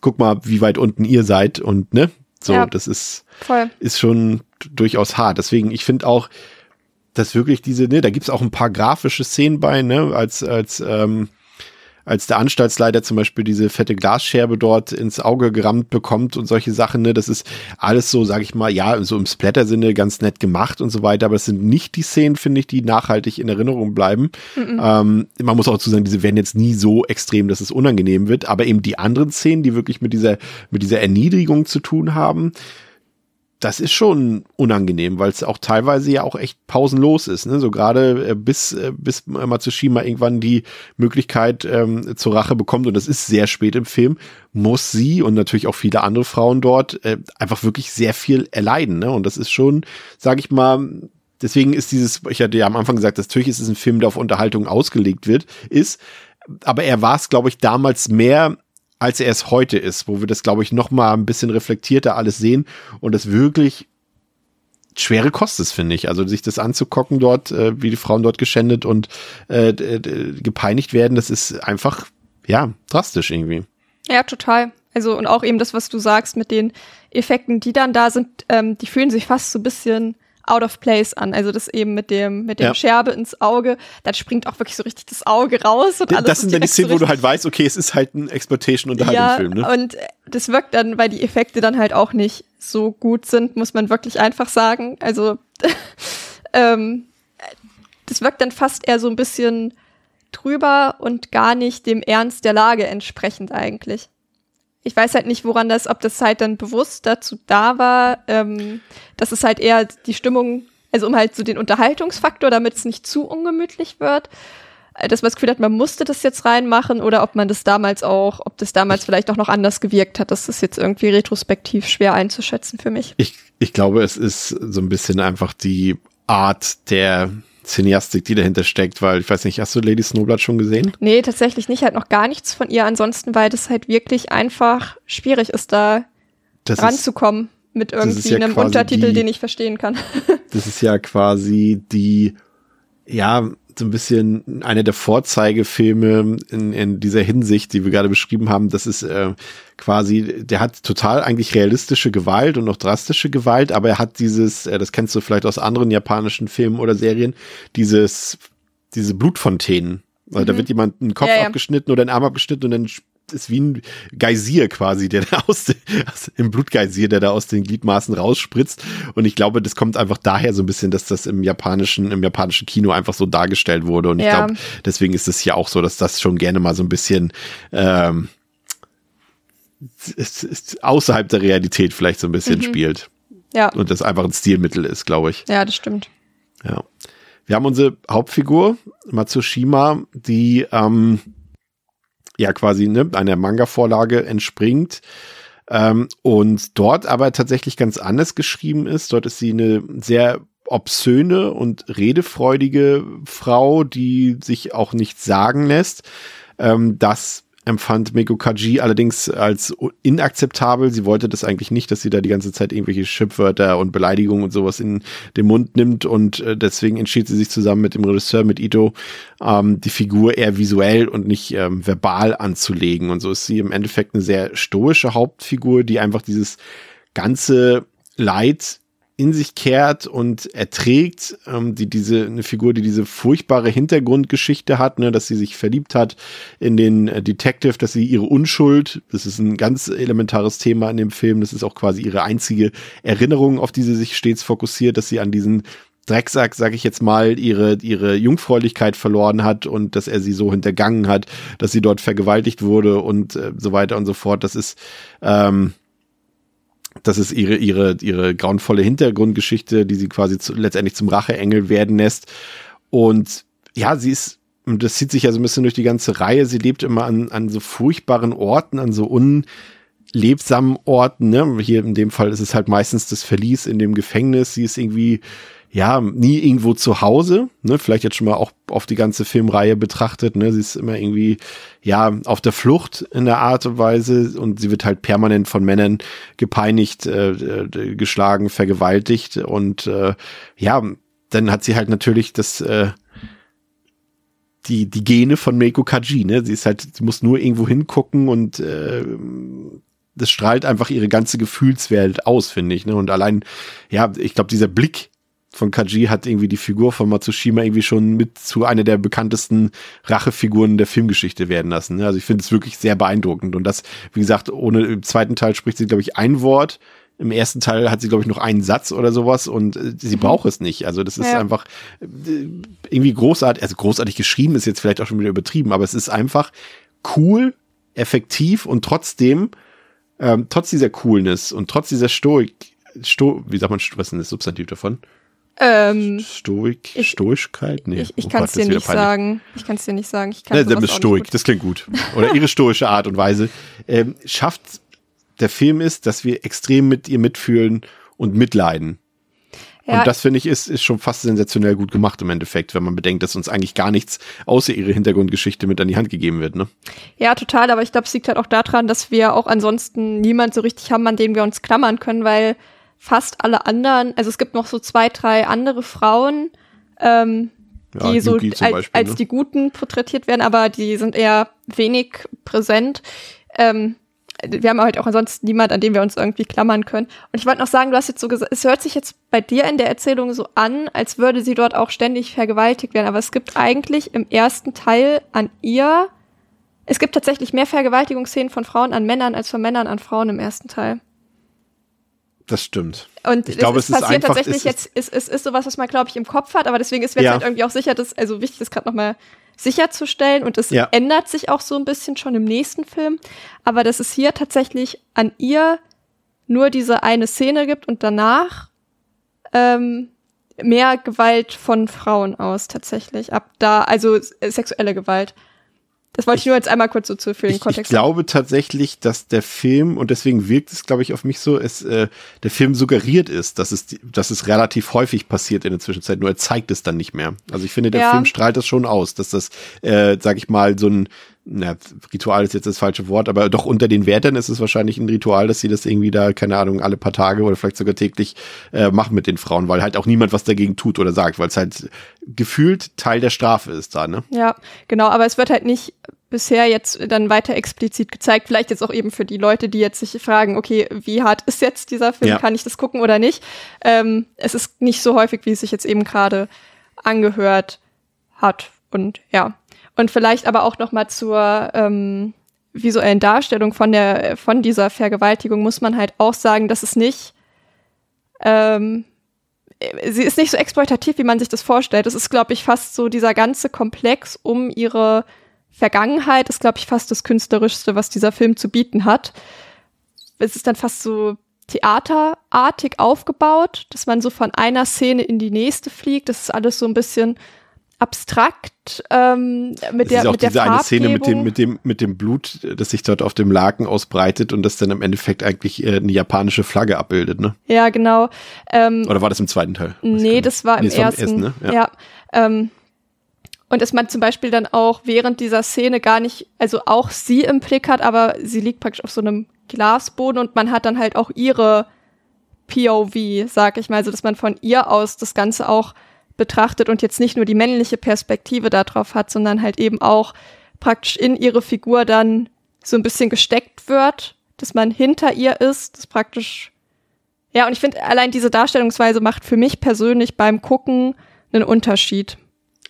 Ja, gehe ich mit. Es ist aber gleichzeitig finde ich es tatsächlich nicht weniger unerträglich, weil man, ne, du hast es gesagt, es ist aus ihrer Perspektive zu sehen und du guckst halt die ganze Zeit in so hässliche, ekelhafte Männerfratzen, die sich äh, an dem Leid von, von ähm, Matsushima ergötzen oder von den genau. anderen Frauen jeweils. Ne? Und das ist so dieses, äh, das ist, finde ich, das Ekelhafte dabei, ne? dass du die ganze Zeit siehst, wie die, ne, die Männer dabei angucken musst, wie ja. sie das dort vollziehen. Und ähm, ist eigentlich ein ganz cleverer Schachzug von dem Film. Eben nicht, du siehst dort irgendwie keine Hardcore-Szenen oder irgendwelche, äh, ne? also auch äh, Meiko Kaji ist, glaube ich, auch nur im ersten Teil, auch nur in ein, zwei Szenen mal ein bisschen nackter als sonst. Ähm, also der ist da nicht darauf ausgelegt, das uns irgendwie als ähm, Sexszene darzustellen, was nee, ja genau, sowieso nicht genau. ist, aber er versucht es auch nicht. Es gibt ja Filme, die versuchen sowas darzustellen, dann gleichzeitig als Erotik und, ne, du weißt, wie es meint. Ja, genau. Ja, deswegen finde ich das halt schon auch echt positiv bei dem hervorzuheben, dass man irgendwie die, also man sieht keine Penetration und man hat halt eher wirklich so dieses auch nicht, dadurch wirkt es halt auch nicht so glorifizierend und ja, wir machen das jetzt hier für Sexappeal noch ein paar Bubis rein, damit es besser ankommt. Und den Ja. Vibe hat es zumindest in dieser Szene, In finde ich ja. nicht. Das, das, das ist richtig, genau. In den Vergewaltigungsszenen ist es, ist es nicht der Fall, dass Ja. das so dargestellt wird, aber es gibt genug andere Szenen, wo das dann doch der Fall ist. Man merkt irgendwie gleichzeitig äh, die, die, das Ansinnen des Regisseurs, aber gleichzeitig merkt man auch, dass er gewisse, äh, gewisse Sachen pleasen muss im Film, damit äh, am Ende dann doch das Einspielergebnis stimmt, aber da können Ja, wir gleich nochmal ein bisschen genauer eingehen. Ähm, wie gesagt, das ist, ähm, ne, allein, dass die Frauen auch für uns die ganze Zeit oder viele nackt zu sehen sind, das ist halt dieser, dieser Pinko-Flair, der da ausgestrahlt wird. Aber man muss auch sagen, und das ist, glaube ich, das, was ähm, am Endeffekt den Film am meisten abhebt von, vom typischen Exploitation oder Grindhouse-Kino, ist eben die Audiovisualität in dem Film. Ne? Also der hat natürlich äh, einen sehr, ja, ich finde, für das, was der Film erzählt, an reiner Handlung, ne, ohne jetzt die Metaebene zu, zu, zu erläutern, die wir ja schon angedeutet haben, die wir später nochmal eingehen, was der Film uns politisch sagen will, was er uns über die japanische Gesellschaft, über das Frauen, über das Männerbild erzählen will, wenn man nur rein die Handlung dort sieht. Ne? Also Frauen werden, äh, werden gequält im Gefängnis und rächen sich am Ende. Sieht der Film eigentlich viel zu gut aus für das, was es eigentlich ist. Ne? Der hat so einen unfassbar, ja, so, ein- so einen unfassbaren Look, ne, so eine einmalige Stilistik, der ist super ausgeleuchtet, der spielt viel mit Licht und Schatten, ne? Der hat so, das hat auch der Regisseur irgendwie gesagt, äh, Ito, dass seine Vorbilder da auch Fellini waren, Buñuel, äh, Bergmann und auch der deutsche Expressionismus, dass es alles so Vorlage für ihn war. Und das ist, passt einfach gar nicht in diesen Exploitation-Film rein, ne? Das ist auch alles sehr psychedelic, würde ich sagen, ne? Ja. Also es ist sehr trip, trippy. Jetzt kommen wieder so ganz viele Wörter, die es halt auf Deutsch in dem Sinne nicht gibt, so halluzinativ, ne? ähm, würde ich mal sagen und, und irgendwie auch irgendwie in, in die späteren äh, oder in die mittleren, in die Höchstform Dario Argentos nochmal eingetaucht in den Farbtopf und so eine Dinge ne, und viele tolle Sachen, so kleine Sachen wie, ähm, du siehst ja da diese eine Kamerafahrt zum Beispiel, wie ähm, erst Yuki dort mit der heißen Suppe äh, beschüttet wird und dann wie die Kamera durch die Zellwand in äh, Matsushimas Zelle äh, durchfährt in einem Zug und so weiter. So eine kleinen Kniffe, die erwarte ich gar nicht eigentlich in so einem Film, die geschehen aber und das finde ich ist so der, für mich der größte Punkt, der oder das Alleinstellungsmerkmal dieses Films, weil ich es überhaupt nicht erwarte und weil es teilweise echt überragend aussieht. Und das, ne, wenn man bedenkt, das ist ein, ein Film, der den, sowas drehen die in, in ein paar Wochen runter. Ne? Ja, also voll. alle Achtung. Also auch, welche Szene mir halt aufgefallen ist, war dann eben diese Szene in diesem Rosengarten, wo ich mich auf einmal gefragt habe, wo befinden wir uns gerade? Ja. Weil die wirklich auch so richtig knallige Farben hat, hat. Es wirkt eigentlich nicht real. Also vor allem, ich weiß gar nicht, wo man herkommt, aber man ist die ganze Zeit in diesem dreckigen, nassen, feuchten, miefigen Keller verließ und dann auf einmal gibt's halt auch Leute, die chillen so im Rosengarten und allein die Dar also dieser Kontrast davon, äh, das, also so dieses äh, Trippy passt eigentlich halt wirklich gut, weil man denkt sich so, Ja. was passiert hier jetzt? Ich raff, also auf so einer abstrakten Ebene irgendwie, ich finde das auch, ja, ganz fantastisch und finde auch, dass er sich durchaus dadurch von anderen Filmen abhebt und mir ist halt tatsächlich auch, ne, das kommt ja nicht häufig vor, aber ab und zu fällt mir ja auch mal äh, Score und Sound positiv Ja. auf. Ähm, ist eigentlich auch immer schon mal ein gutes Zeichen, wenn er mir nicht auffällt. Manchmal fällt er negativ auf, aber hier ist es mir tatsächlich sogar positiv aufgefallen, dass auch die Untermauerung, die ist sehr sparsam, aber dann doch effektiv. Und da- auch da dachte ich mir so, das hätten die auch nicht so gut machen müssen, da hätte man auch weniger präsentieren können. In- Insgesamt fühlt sich so ein bisschen, ich habe jetzt noch, ich, ich würde das Gefängnis vielleicht Mushroom Prison nennen. Dann kann man sich vielleicht ungefähr was vorstellen darunter, wie sich das Ganze anfühlt. Ja. was wir mit Trippiness meinen. Da sind auch so Sachen bei, zum Beispiel, als dann später der, der, der, der Riot, der Prison Riot von den, von den Insassinnen dort vollzogen wird gegen Ende und einfach diese übelst übertriebene künstliche Sonnenuntergang, dieses, äh, sich das ganze Ja. Bild in rote Farbe dort taucht. Das sieht echt aus, als ob der, als ob der Hintergrund des Gefängnisses brennt, quasi, als ob die Sonne brennt, ne? Und so eine Sachen. Das ist schon, schon teilweise echt, ähm, avantgardistisch so ein bisschen unterwegs. Also das äh, muss ich sagen, das hat mir jetzt auch wieder so richtig gut gefallen, als ich den nochmal gesehen habe. Ähm, ist nicht schlecht. Aber was wir noch gemeint haben, und das war vielleicht das, und was vielleicht dem so ein bisschen, worüber wir diskutieren können, ne, wir haben schon gesagt, das ist ein Film, der auf jeden Fall uns was erzählen will. Also der ist, und das, das kann man eigentlich auch nicht übersehen, der ist feministisch mehr als angehaucht, der will ein gewisses Empowerment ausstrahlen, der ist politisch ganz klar links orientiert, der ist anti-autoritär, der will sagen, du kannst dem Staat nicht trauen, ne? das zeigt uns am Anfang ne? mit, mit Detective äh, Sigumi, ähm, das ist ein Polizist und trotzdem arbeitet er mit der Yakuza zusammen, äh, dem kann man nicht trauen, dem Staat, man kann den Behörden nicht trauen, im Gefängnis ist auch ein komplett korruptes System, den Autoritäten kann man nicht vertrauen und das ist alles so das, was ähm, habe ich zumindest nachgelesen, ähm, müssen wir uns jetzt mal auf die, auf meine Quellen verlassen, äh, dass das halt so das ist, das Bild, was viele in der japanischen Bevölkerung vom, vom, vom Politapparat Japans nach dem Zweiten Weltkrieg hatten. Und das äh, strahlt dieser Film eben auch nochmal so ein bisschen aus oder ein bisschen mehr deutlich. Und ähm, das finde ich auch sehr gut, muss ich sagen. Das äh, kommt auch an, finde ich. Ich glaube, das sieht man auch, selbst wenn man den Film, also man kann den Film, glaube ich, gar nicht als lockere Exploitation gucken, weil einem das irgendwie alles dann ja. doch, äh, ne, man bemerkt es halt, man kann es nicht ausblenden. Und ähm, das ähm, finde ich ist gut und funktioniert. Also ja. ich, das ist kein Film, wo man sagt, wir interpretieren hier irgendwas rein, sondern ist, es ist de facto da, ne? Ja, auf jeden Fall. Also ich glaube, wenn man den Film guckt und ich glaube, wir kommen jetzt auch noch zu ein, zwei Szenen, wo das nicht von der Hand zu weisen ist. Es gibt halt immer noch so ein paar Sachen, wo man sich denkt, okay, es ist nicht zu 100 Prozent, ne, aber ja. es ist auch definitiv mehr, als man interpretiert da irgendwas vage rein. Das ist da, ja. Ja, mach, äh, erzähl äh, gerne, welche Szenen du. Ähm, ja, es gibt dann ja die Szene, wo irgendeine Agentin oder whatever, ich habe das nicht ganz so genau verstanden, wer sie ist, aber irgendjemand, der ja, mit der Polizei zusammenarbeitet, ja, ja. Ähm, ja zu Matsu ins Gefängnis kommt und ich weiß gar nicht genau, was ihre Mission ist, was sie von ihr wissen möchte. das habe ich nicht so ganz gerafft, aber sie ist halt nun mal da und äh, stellt sich so als ganz Stimme, sagt so, ja, ich habe dieses und jenes gemacht und oh mein Gott, du bist doch Matsu, oh mein Gott, so äh, richtig so dieses Fandom auch um sie drum herum oder so dieser Ikonenstatus, ja, ja. den sie schon hat. Und dann kommt es halt dazu, dass Matsu sie verführen möchte oder äh, ja und sie halt auch mehrfach so was machst du da? So hör auf stopp. Und es kommt dann halt trotzdem dazu dass die beiden Sex haben was halt in fact eine Vergewaltigung ist ja. die aber überhaupt nicht als solche gekennzeichnet ist und die auch glaube ich nicht ähm, als solche verstanden wurde damals. Also ich glaube da hat auch Richtig.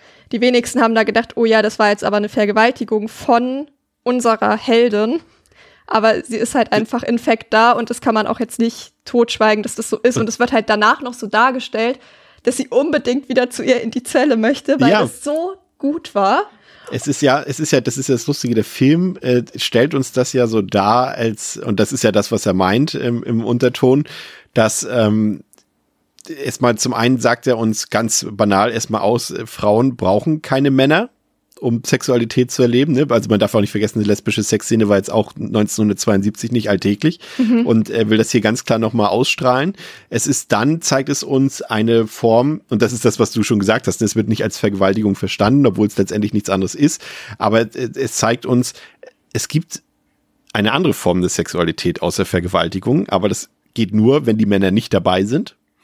Und zeigt gleich, ähm, bringt, ist ja diese, ist ja diese ähm, Undercover, nennen wir sie mal Undercover-Polizistin, Spionin, wie auch immer, sie ist ja schon so von den Männern eingelullt, dass sie quasi auch in diesem Apparat mit drin steckt bei den Männern, dass sie quasi eigentlich selbst ein Teil dieser Männerwelt ist und quasi eine andere Frau reinlegen soll. Aber durch äh, Matsushimas körperlichen Einsatz, nenne ich ihn jetzt mal, ähm, entdeckt diese Agentin ihre Weiblichkeit wieder und das Feminine kommt wieder zum Vorschein und sie wird quasi wieder auf die richtige Seite zurückgeholt. Das ist das, was uns diese Szene sagen will. Und das finde ich, nimmt, also ich bin vollkommen bei dir. Heute sagen wir, es ist eine Vergewaltigung, weil es das auch damals schon war. Aber was der Film damit eigentlich sagen will, das finde ich schon fast wieder genial. Ja, aber man dass denkt. sie sie aus der, dass Matsushima sie wieder zurück auf die, auf die, auf die feminine Seite zurückholt. Ja, total. Aber man hätte halt auch irgendwie sagen können, sie unterhalten sich nett miteinander und dann haben da beide von Anfang an irgendwie Bock drauf. Ähm, aber an sich ist es, glaube ich, ja, wurde das damals auch anders verstanden und das, was es eben sagen möchte, so ja, hier, du kannst auch irgendwie Sex haben ohne einen Mann, das ist überhaupt gar kein Problem und das kann vielleicht sogar viel besser sein als alles, was du jemals mit einem Mann hattest, weil das kommt ja in der Szene danach so ein bisschen, wo sie dann drum bettelt, wieder, wieder zu Matsu in diese gammlige Zelle zu kommen. wo man ja denkt, okay, wow, was, was hat sie gemacht? Das muss ja Wahnsinn gewesen sein. Und dass das halt irgendwie auch noch mitschwingt, ja. Aber genau deswegen ist das schon so eine Szene, wo man glaubt, finde ich, so den Zeitgeist am besten bemerkt und auch so diese, ja, dass dann dann doch auch immer so ein bisschen so eine, aus heutiger Betrachtung, das trotzdem nicht zu 100 Prozent standhalten kann. Aber ich glaube, in, wenn man die Zeit mit einbezieht, ähm, diese Szene dann auch nicht überbewerten sollte.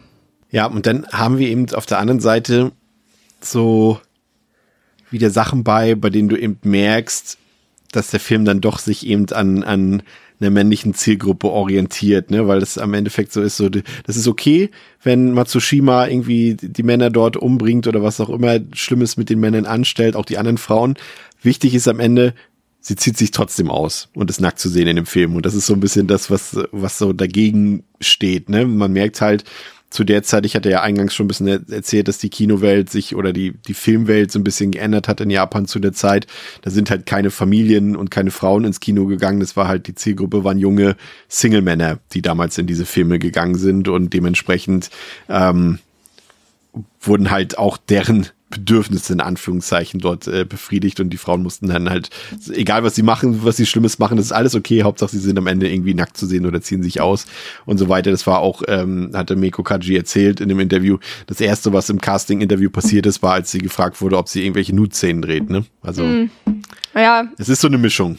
Ja. Ist, auf der einen Seite hast du Female Empowerment, auf der anderen Seite ist es aber doch irgendwie Male Gaze, ne? Ja, es muss halt trotzdem noch Geld einspielen, sonst gibt es keinen zweiten Female Empowerment Film. Das ist ja einfach ja. so, wie das funktioniert. Ich meine, Filme werden nicht mit Luft und Liebe gemacht und die Leute, die da rein investieren, ich meine, da gibt's auch mal Fälle, wo irgendjemand sagt, das ist ein Herzensprojekt, ich bin saumäßig reich, ich steck da Geld rein und ist mir egal, was wieder reinkommt.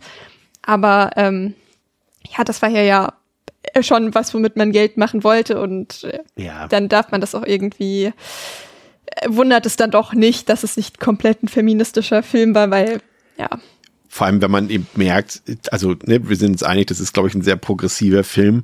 Ähm, und trotzdem merkst du halt, dass viele Sachen, über die wir jetzt sagen, okay, das, das und das können wir jetzt kritisch daran sehen, das sind Sachen, die sich aber auch erst nicht ein paar Monate oder ein paar Jahre später geändert haben, sondern erst Jahrzehnte später. Ne? Allein die Tatsache, und das haben wir heute immer noch. Ne? Du hast zum Beispiel genannt, ähm, wenn wir I Spit on Your Grave nehmen, zum Beispiel die Remakes davon, ähm, und also die neueren Filme oder andere Rape and Revenge Filme, da hat sich das auch nicht geändert, dass du, dass, dass du Frauen im Film oft erst als stark wahrnimmst, oder nicht in Anführungszeichen stark, ne? Das ist ja auch wieder so ein Thema für sich. Warum muss denn eine Frau? Man sagt immer, wir wollen starke Frauenrollen im Kino sehen.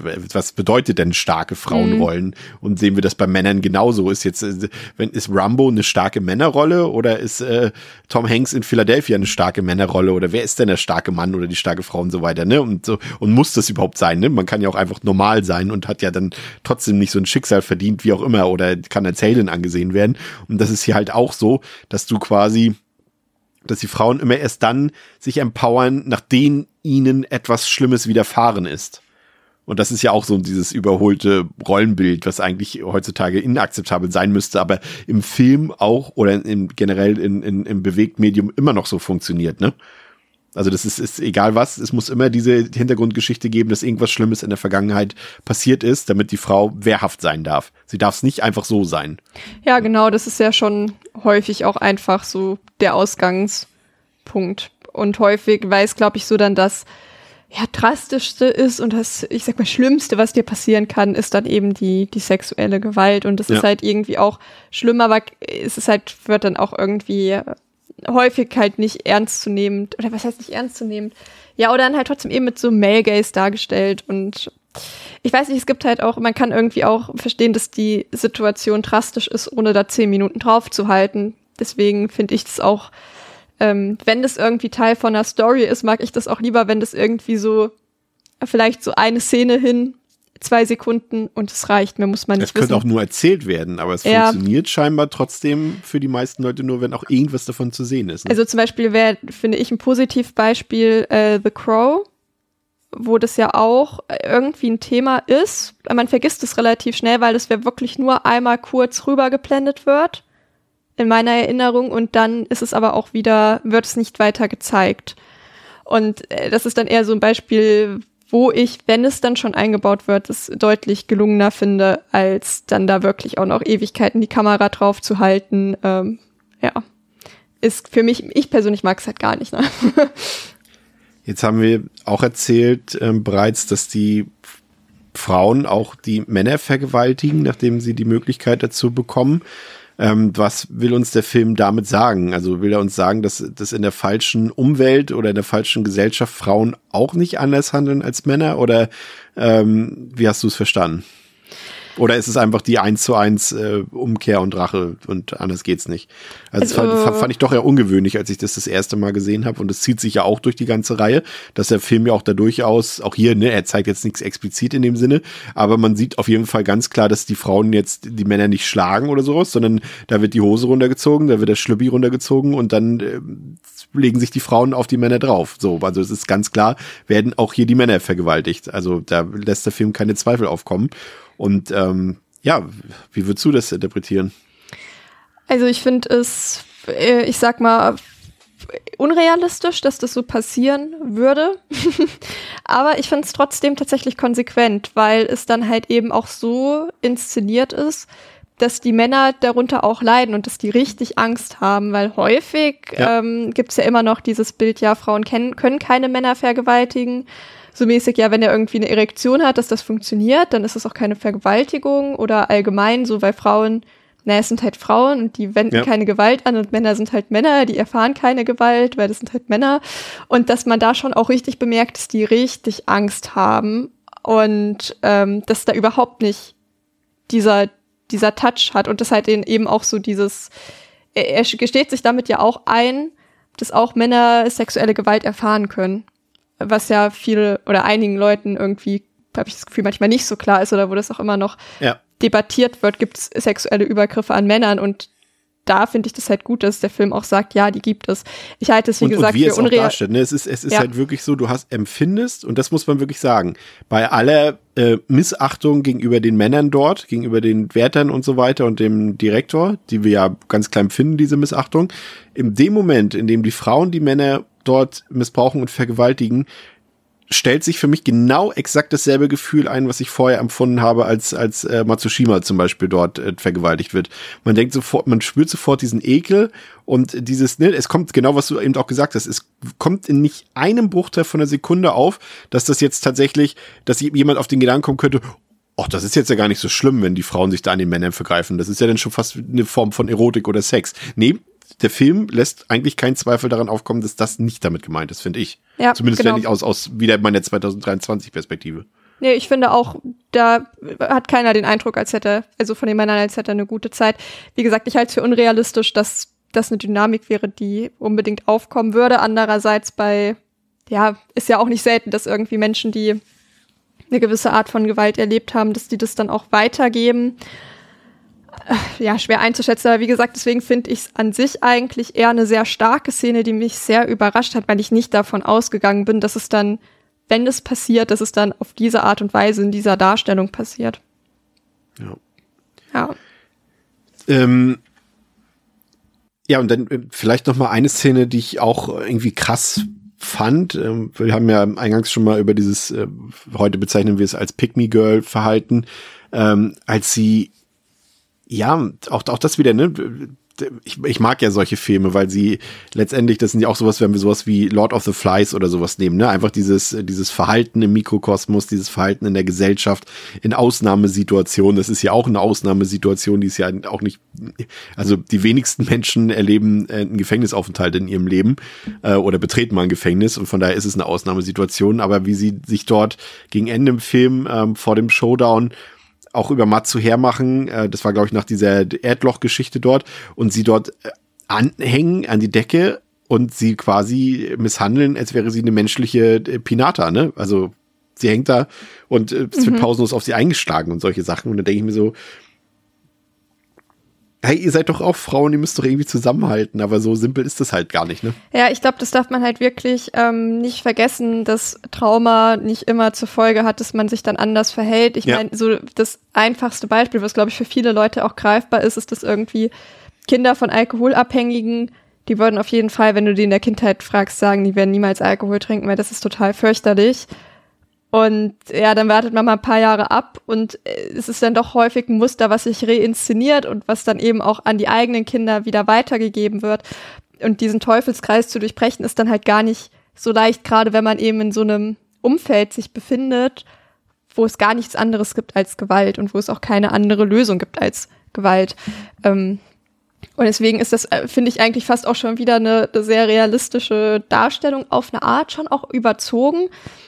Aber ich finde, der Film hat halt, also manchmal sind Frauen ja auch so weich gespült dann, dass die bestimmte Sachen halt nicht machen oder nicht dürfen, weil Frauen nicht so gewalttätig sein können.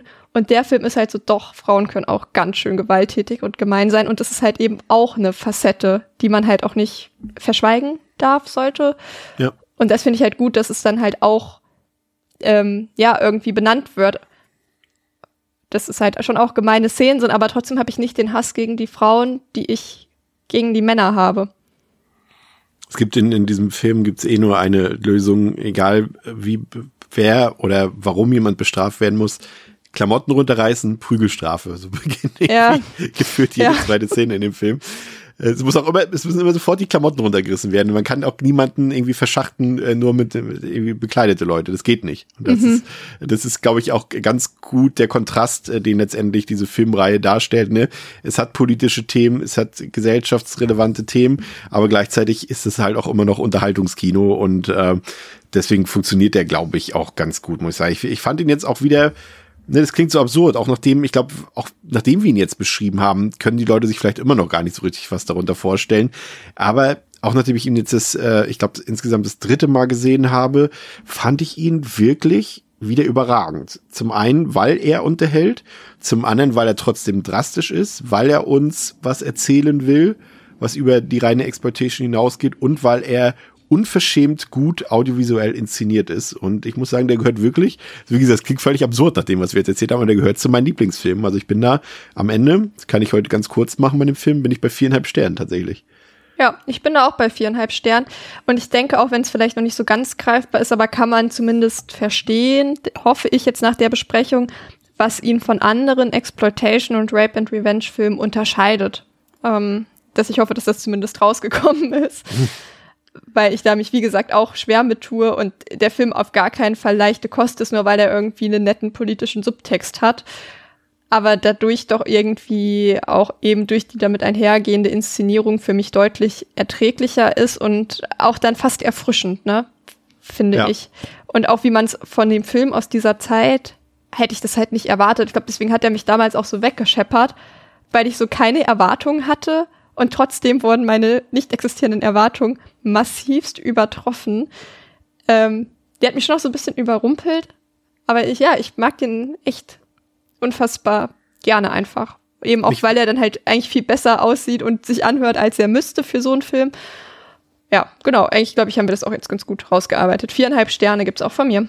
Mich würde tatsächlich interessieren, wie der Film, aber das ist natürlich wieder völlig vollkommen hypothetisch, wie der Film halt mit einer anderen Hauptdarstellerin wäre.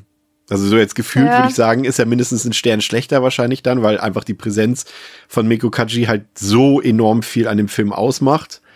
Ähm, deswegen glaube ich, also ich glaube, ihr, ihre Präsenz in dem Film macht tatsächlich sehr viel zum, ähm, zum Gelingen des Films aus, würde ich schon sagen. Mhm.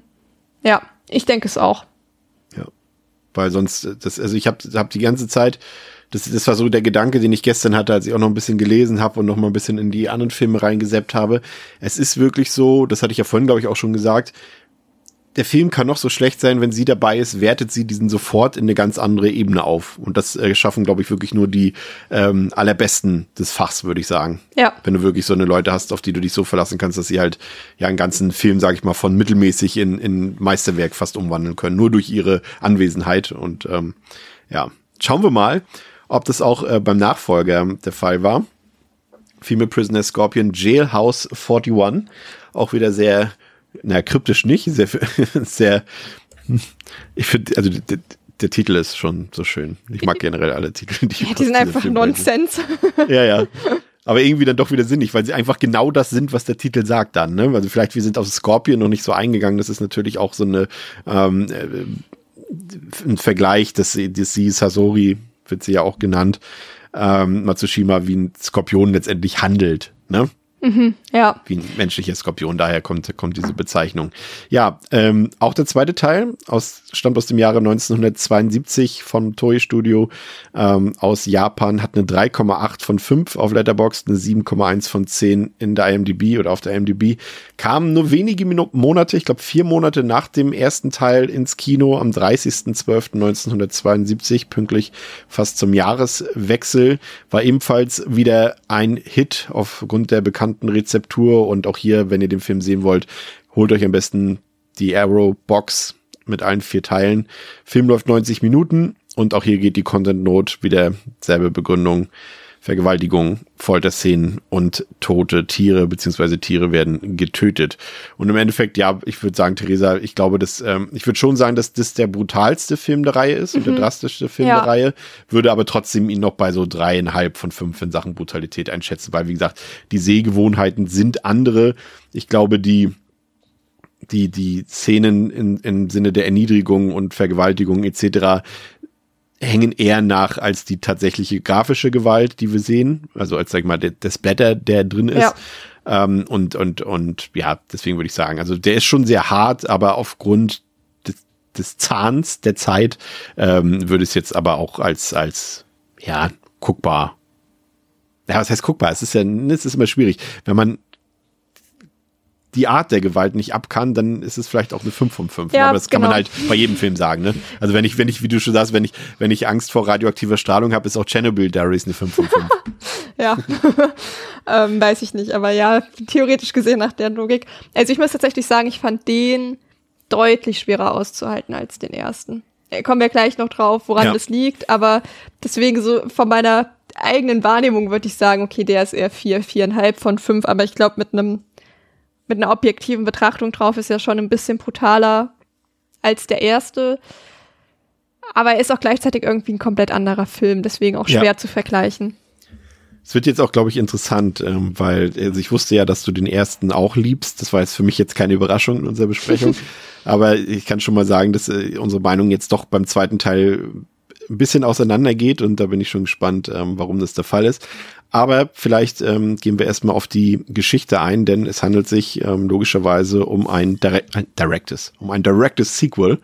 Ähm, denn ähm, wir haben ja erfahren, dass äh, Matsushima am Ende des ersten Teils quasi wieder freiwillig ins Gefängnis gegangen ist und dementsprechend ist sie wieder eingesperrt und befindet sich mittlerweile gefesselt in unterirdischer Einzelhaft. Und Goda, der Leiter des Gefängnisses, der soll demnächst auf einen höheren Posten befördert werden. Als ein Inspektor das Gefängnis besucht, wird Matsushima dann für einen Tag aus der Haft geholt, um einen guten Eindruck zu hinterlassen, also für das ganze für, für das ganze Gefängnis letztendlich. Doch während der Inspektion greift Matsushima Goda überraschend an und zerkratzt ihm das Gesicht. Die anderen Gefangenen beginnen zu randalieren, aber die Wärter entschärfen die Situation. Zur Strafe werden die Gefangenen in ein Arbeitslager geschickt. In dem Glauben, dass Matsushima die anderen Häftlinge zu einer Revolte inspirieren könnte, beauftragt Goda vier Wärter, sie öffentlich zu vergewaltigen. Als Matsushima aus dem Arbeitslager zurückkehrt, befindet sie sich mit sechs anderen gefangenen Frauen, darunter Ober, in einem Transporter. Die anderen Gefangenen schlagen Matsushima, die leblos und blutend zusammenbricht. Die Wachen werden alarmiert, weil sie befürchten, dass Matsushima tot ist. Als sie den Lieferwagen anhalten, um sie zu untersuchen, erwürgt und tö- tötet Matsushima einen der Wachmänner und Ober und die anderen Gefangenen nehmen den anderen Wachmann gefangen und sprengen den Lieferwagen in, den Luft, in die Luft. Als Goda die Trümmer des Wagens sieht, schickt er Suchtrupps aus, um nach Matsushima zu suchen. Die Gefangenen fliehen in ein verlassenes Dorf, wo Oba ihr Verbrechen enthüllt. Als sie herausfand, dass ihr Mann sie betrügt, ertränkte sie ihren zweijährigen Sohn und tötete ihr ungeborenes Baby, indem sie sich selbst erstach. In dem Dorf treffen die Gefangenen auf eine mysteriöse alte Frau, die einen Dolch schwingt. Es folgt eine surreale Sequenz, in der die Verbrechen der einzelnen Gefangenen erklärt werden. Die alte Frau gibt Matsushima ihr Messer, bevor sie stirbt. Ihr Körper verwandelt sich dann in, ja, in Blätter und wird vom Wind verweht. Die Gefangenen sehen eine Stadt, in der sie beschließen, neue Kleidung zu stehlen, um zu entkommen. Sie warten auf den Einbruch der Nacht und verstecken sich in einer verlassenen Hütte. Eine der Gefangenen, Haru, schleicht sich aus der Hütte in ihr eigenes Haus, das sich in der Nähe befindet. Dort trifft sie auf ihren Sohn, aber auch auf zwei Gefängniswärter. Sie bieten Haru an, sie freizulassen, wenn sie den Aufenthaltsort der anderen verrät. Verzweifelt geht Haru weg. Einer der Wachmänner folgt ihr, während die anderen zu Goda zurückkehren. Matsushima tötet den Wächter, der Haru folgt. Während des kurzen Handgemenges wird eine der Gefangenen versehentlich angeschossen und stirbt kurz darauf an der Verletzung. Eine Touristengruppe, die durch die Region fährt, wird gewarnt, sich vor den Gefangenen in Acht zu nehmen. Drei sexuell aggressive Männer aus der Gruppe finden eine der Gefangenen auf dem Rückweg vom Fluss, vergewaltigen sie wiederholt und werfen sie dann eine Klippe hinunter. Die anderen Gefangenen finden ihre Leiche und nehmen die Verfolgung der Männer auf. Sie finden den Reisebus und entführen ihn. Ober und die Gefangenen foltern, entkleiden und fesseln die drei Männer. Sie schikanieren auch die anderen Fahrgäste. Eine weitere surreale Sequenz zeigt, wie die Gefangenen von der Gesellschaft geächtet werden, wofür sie sich rächen wollen. Als sich der Bus einem Kontrollpunkt nähert, wirft Ober Matsushima als Lockvogel aus dem Bus. Matsushima wird gefangen genommen, aber Godas Männer errichten eine Straßensperre vor dem Bus, bestehend aus einem großen Lastwagen mit Harus Sohn darauf. Der Bus wird angehalten und Haru eilt hinaus, um ihren Sohn zu treffen. Als die Wachen versuchen, sie zu fangen, wird sie von Scharfschützen erschossen. Oba befiehlt daraufhin den Gefangenen, die Geiseln zu töten. Sie tötet den Busfahrer und kapert den Bus, um die Straßensperre zu umgehen. Nachts wird der Bus von der Polizei gestoppt. Goda schickt Matsushima zu den Gefangenen, um den Status der Geiseln zu erfahren. Man merkt, hier ist wieder der, der Diebel-Übersetzer am Werk gewesen. Matsushima lügt, die Geiseln seien getötet worden um die und die Polizei stürmt den Bus. Die Gefangenen werfen die drei Männer hinaus, die durch Polizeikugeln getötet werden. Bei dem darauffolgenden Kampf sterben alle Gefangenen außer Oba. Oba wird verletzt und soll in demselben Fahrzeug wie Matsushima ins Gefängnis zurückgebracht werden. Goda befiehlt den Wachen, Matsushima unterwegs zu töten.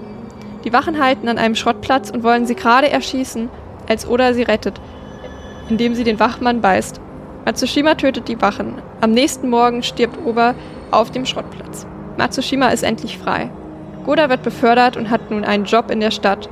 Matsushima spürt ihn auf und tötet ihn, indem sie mehrmals auf ihn einsticht. Der Film endet mit einer surrealen Sequenz, in der alle weibliche Gefangene des Gefängnisses in ihrer gestreiften Gefängniskleider frei in der Stadt rumlaufen und Matsushimas Dolch untereinander weiterreichen. Ja, ähm, ich würde sagen, man kann, also wir haben ja schon gesagt, es ist ein direktes Sequel zum ersten Teil, es schließt quasi nahtlos an. Ich finde trotzdem, dass man den Film eigentlich teilweise, ja, ist schwierig zu sagen. Also ich finde, er funktioniert auch ohne Vorkenntnisse. Ähm, also die Geschichte steht für sich alleine. Man hat auch nicht das Gefühl, dass irgendwas fehlt. Allerdings habe ich das Gefühl, um eine Verbindung mit äh, Matsushima aufbauen zu können, benötigst du wiederum dann doch den ersten Teil, weil du eben, ähm, so absurd es klingt, ihre Leidensgeschichte als emotionalen Verbindungspunkt irgendwie brauchst, weil du sonst eben nicht weißt, warum sie so ist, wie sie ist. Weil es kann ja durchaus sein, wenn du diesen ersten Teil nicht gesehen hast und denkst so, ah, das soll jetzt die Hauptfigur sein, die redet ja nicht, die guckt die ganze Zeit nur grimmig und so weiter. Äh, was soll das so, ne? Deswegen ist es, glaube ich, schon irgendwie besser, wenn man den ersten Teil gesehen hat, ne? Ja, auch um zu verstehen, warum sie denn als so gefährlich betrachtet wird und von allen anderen so gehasst ja. wird. Und alle anderen hassen sie ja, weil sie ständig dafür sorgt, dass alle bestraft werden, das gesamte nee. Gefängnis. Und den Kontext braucht man, glaube ich, weil anders versteht man gar nicht, warum da überhaupt so ein ja, Drama um sie gemacht wird, dass sie so die schlimmste Person der Welt ist. Also ich finde, es geht auch nicht ganz aus dem ersten Teil hervor, aber man hat zumindest ein bisschen besseres Verständnis davon, was so dieser Mythos um sie zu bedeuten hat.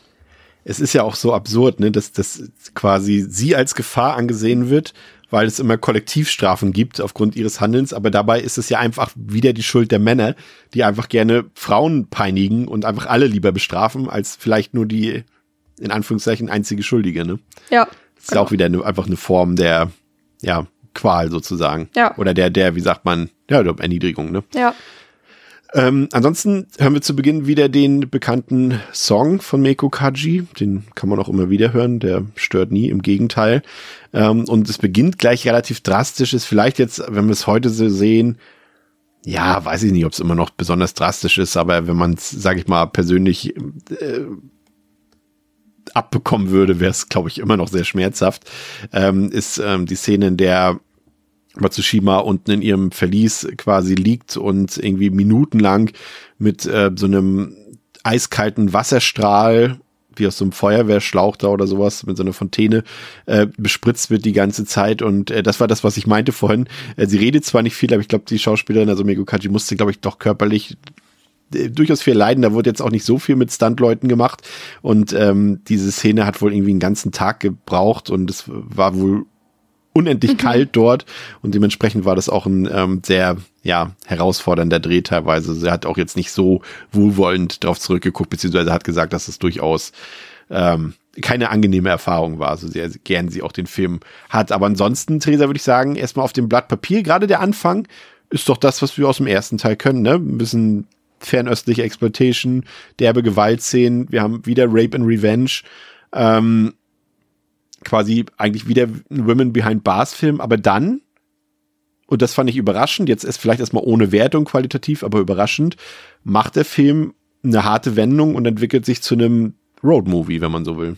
Ja, das lässt sich so sagen. Wie fandst du diese Entscheidung? Ähm, nicht so gut. ich ich weiß, weiß gar nicht, ob ich das auch prinzipiell eigentlich so pauschalisierend sagen kann, aber so ein bisschen, was sie daraus gemacht haben, da habe ich mir zwischendrin gedacht, ja, vielleicht doch lieber wieder zurück in den Knast. Andererseits, wie viel vielseitige Geschichten können sie in diesem Gefängnis erzählen? Und ja. dann bin ich wahrscheinlich, je nachdem, wenn man, bevor man den 20. Film dieser Sorte bekommt, denkt man sich so, na gut, dann vielleicht doch mal zwischendrin ein Road-Movie. Und sie haben hier vielleicht das gemacht, was andere Franchises nicht geschafft haben, richtig schnell auch so ein bisschen mal den Kurs zu wechseln und keine Angst davor zu haben. Und eigentlich muss man das belohnen, aber mir hat es nicht so gefallen. Ne? Aber das ist, glaube ich, mein persönliches Problem. Ja, gerade die ersten Minuten war ich jetzt auch dieses Mal wieder überrascht und dachte so, ach krass, der sieht halt wirklich, also man hätte jetzt auch nicht die Credits gebraucht am Ende vom ersten und am Anfang vom zweiten, sondern man hätte einfach direkt diese ersten Szenen aus dem Gefängnis äh, direkt ransetzen können. Den ersten Teil wird es einfach keinen Unterschied gemerkt. Mhm. Natürlich, wir haben das ja schon erfahren, da lagen jetzt äh, allein nur zwischen den Release-Zeitpunkten lagen nur vier, äh, vier Monate. Dementsprechend waren auch die äh, Produktionen selbst nicht weit auseinander. Ähm, natürlich sieht der jetzt nicht anders aus. Ne? Wir haben dieselbe Crew, die da am Werkeln war, denselben Regisseur Ito. Ähm, da wird sich jetzt nicht großartig viel ändern. Und dementsprechend dachte ich damals beim ersten Mal und dachte so, oh, das ist jetzt einfach nur more of the same. Hm. Und dann auf einmal, nee, it's Woman on the Run, Road Movie. Wir gehen nach draußen. Wir sind äh, eine freie Natur und da dachte ich so, okay, das ist erstmal, darauf lasse ich mich ein, so. Und dann hast du wieder dieses, diese Stilistik, die den ersten Teil so ausgemacht hat, dass du auch hier wieder sehr früh merkst, okay, das ist vielleicht eine schnell runtergedrehte Produktion, aber und auch eine günstig runtergedrehte Produktion, aber wieder hat der Regisseur das Anliegen gehabt, hier auch Kino zu machen. Und dementsprechend ist es wieder für mich ein sehr visuelles Erlebnis gewesen, oder sagen wir ruhig audiovisuell, weil die Musik auch wieder toll ist. Und es hat auch wieder noch extremer, finde ich, als der erste Teil, diese surrealistischen Szenen, dieses äh, psychedelische, halluzinative, was habe ich vorhin noch gesagt, trippige. Ne? Mhm. Ne? Du merkst einfach komplett, wir sind hier in den wilden 70er Jahren, ne? Da, da, haben wahrscheinlich die Hälfte der Leute damals Drogen genommen, die da in der Produktion äh, beteiligt waren, ne? Und wir haben eine neue Ebene hier auf mehreren Arten und Weisen. Das geht in die Übernatürlichkeit, ne? Allein wenn wir an die Szenen mit der alten Frau denken. Das ist fast schon eine Geistererscheinung, die da da, also was heißt fast? Es ist eine Geistererscheinung, die da ist. Das ist vielleicht unser einziger Schnittpunkt, den wir heute im Horrorfilm haben. Ähm, und auch die Figur von Matsushima selbst, finde ich, die wird hier jetzt schon fast mythisch dargestellt. Du hast ja vorhin auch schon gesagt, ne, es ist so, sie hat schon ihren Ruf weg und sie wirkt irgendwie schon wie so eine lebende Legende dort irgendwie und ich finde, sie wird, mh, hm, wie drückt man es aus? Sie, sie wirkt nicht mehr wie ein Mensch teilweise. Sie wirkt fast wie so ein Wesen, was darüber hinausgeht. Weißt du, was ich meine? Ja, ich, ich weiß schon, was du meinst. Also sie ist schon noch in ihrer menschlichen Gestalt, ja. aber sie ist halt auch nicht greifbar irgendwie. Ja. Dadurch, dass sie selbst auch sowas Abstraktes hat, und ja auch einfach nicht klein zu kriegen ist. Also ich meine, sie wurde jetzt zwar nicht achtmal oder zwanzigmal angeschossen wie irgendwie andere. Ja, aber, aber das, was ich sag mal so. Aber das, was sie erlitten ja. hat an der ganzen Gewalt und auch allein irgendwie an, an, an Prügelei, wo man eventuell auch schon mal irgendwie an inneren Verletzungen vielleicht sterben Definitiv.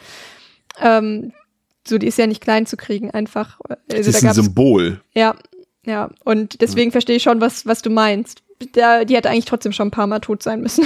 Ja das ist so ein bisschen, ja, übermenschlich ist halt, also übermenschlich im, wie sagt man denn, da gibt es doch ein Wort für. Hm, hm. Auch was mit M. Meter? Nee, was jetzt auch nicht. Keine Ahnung. Egal.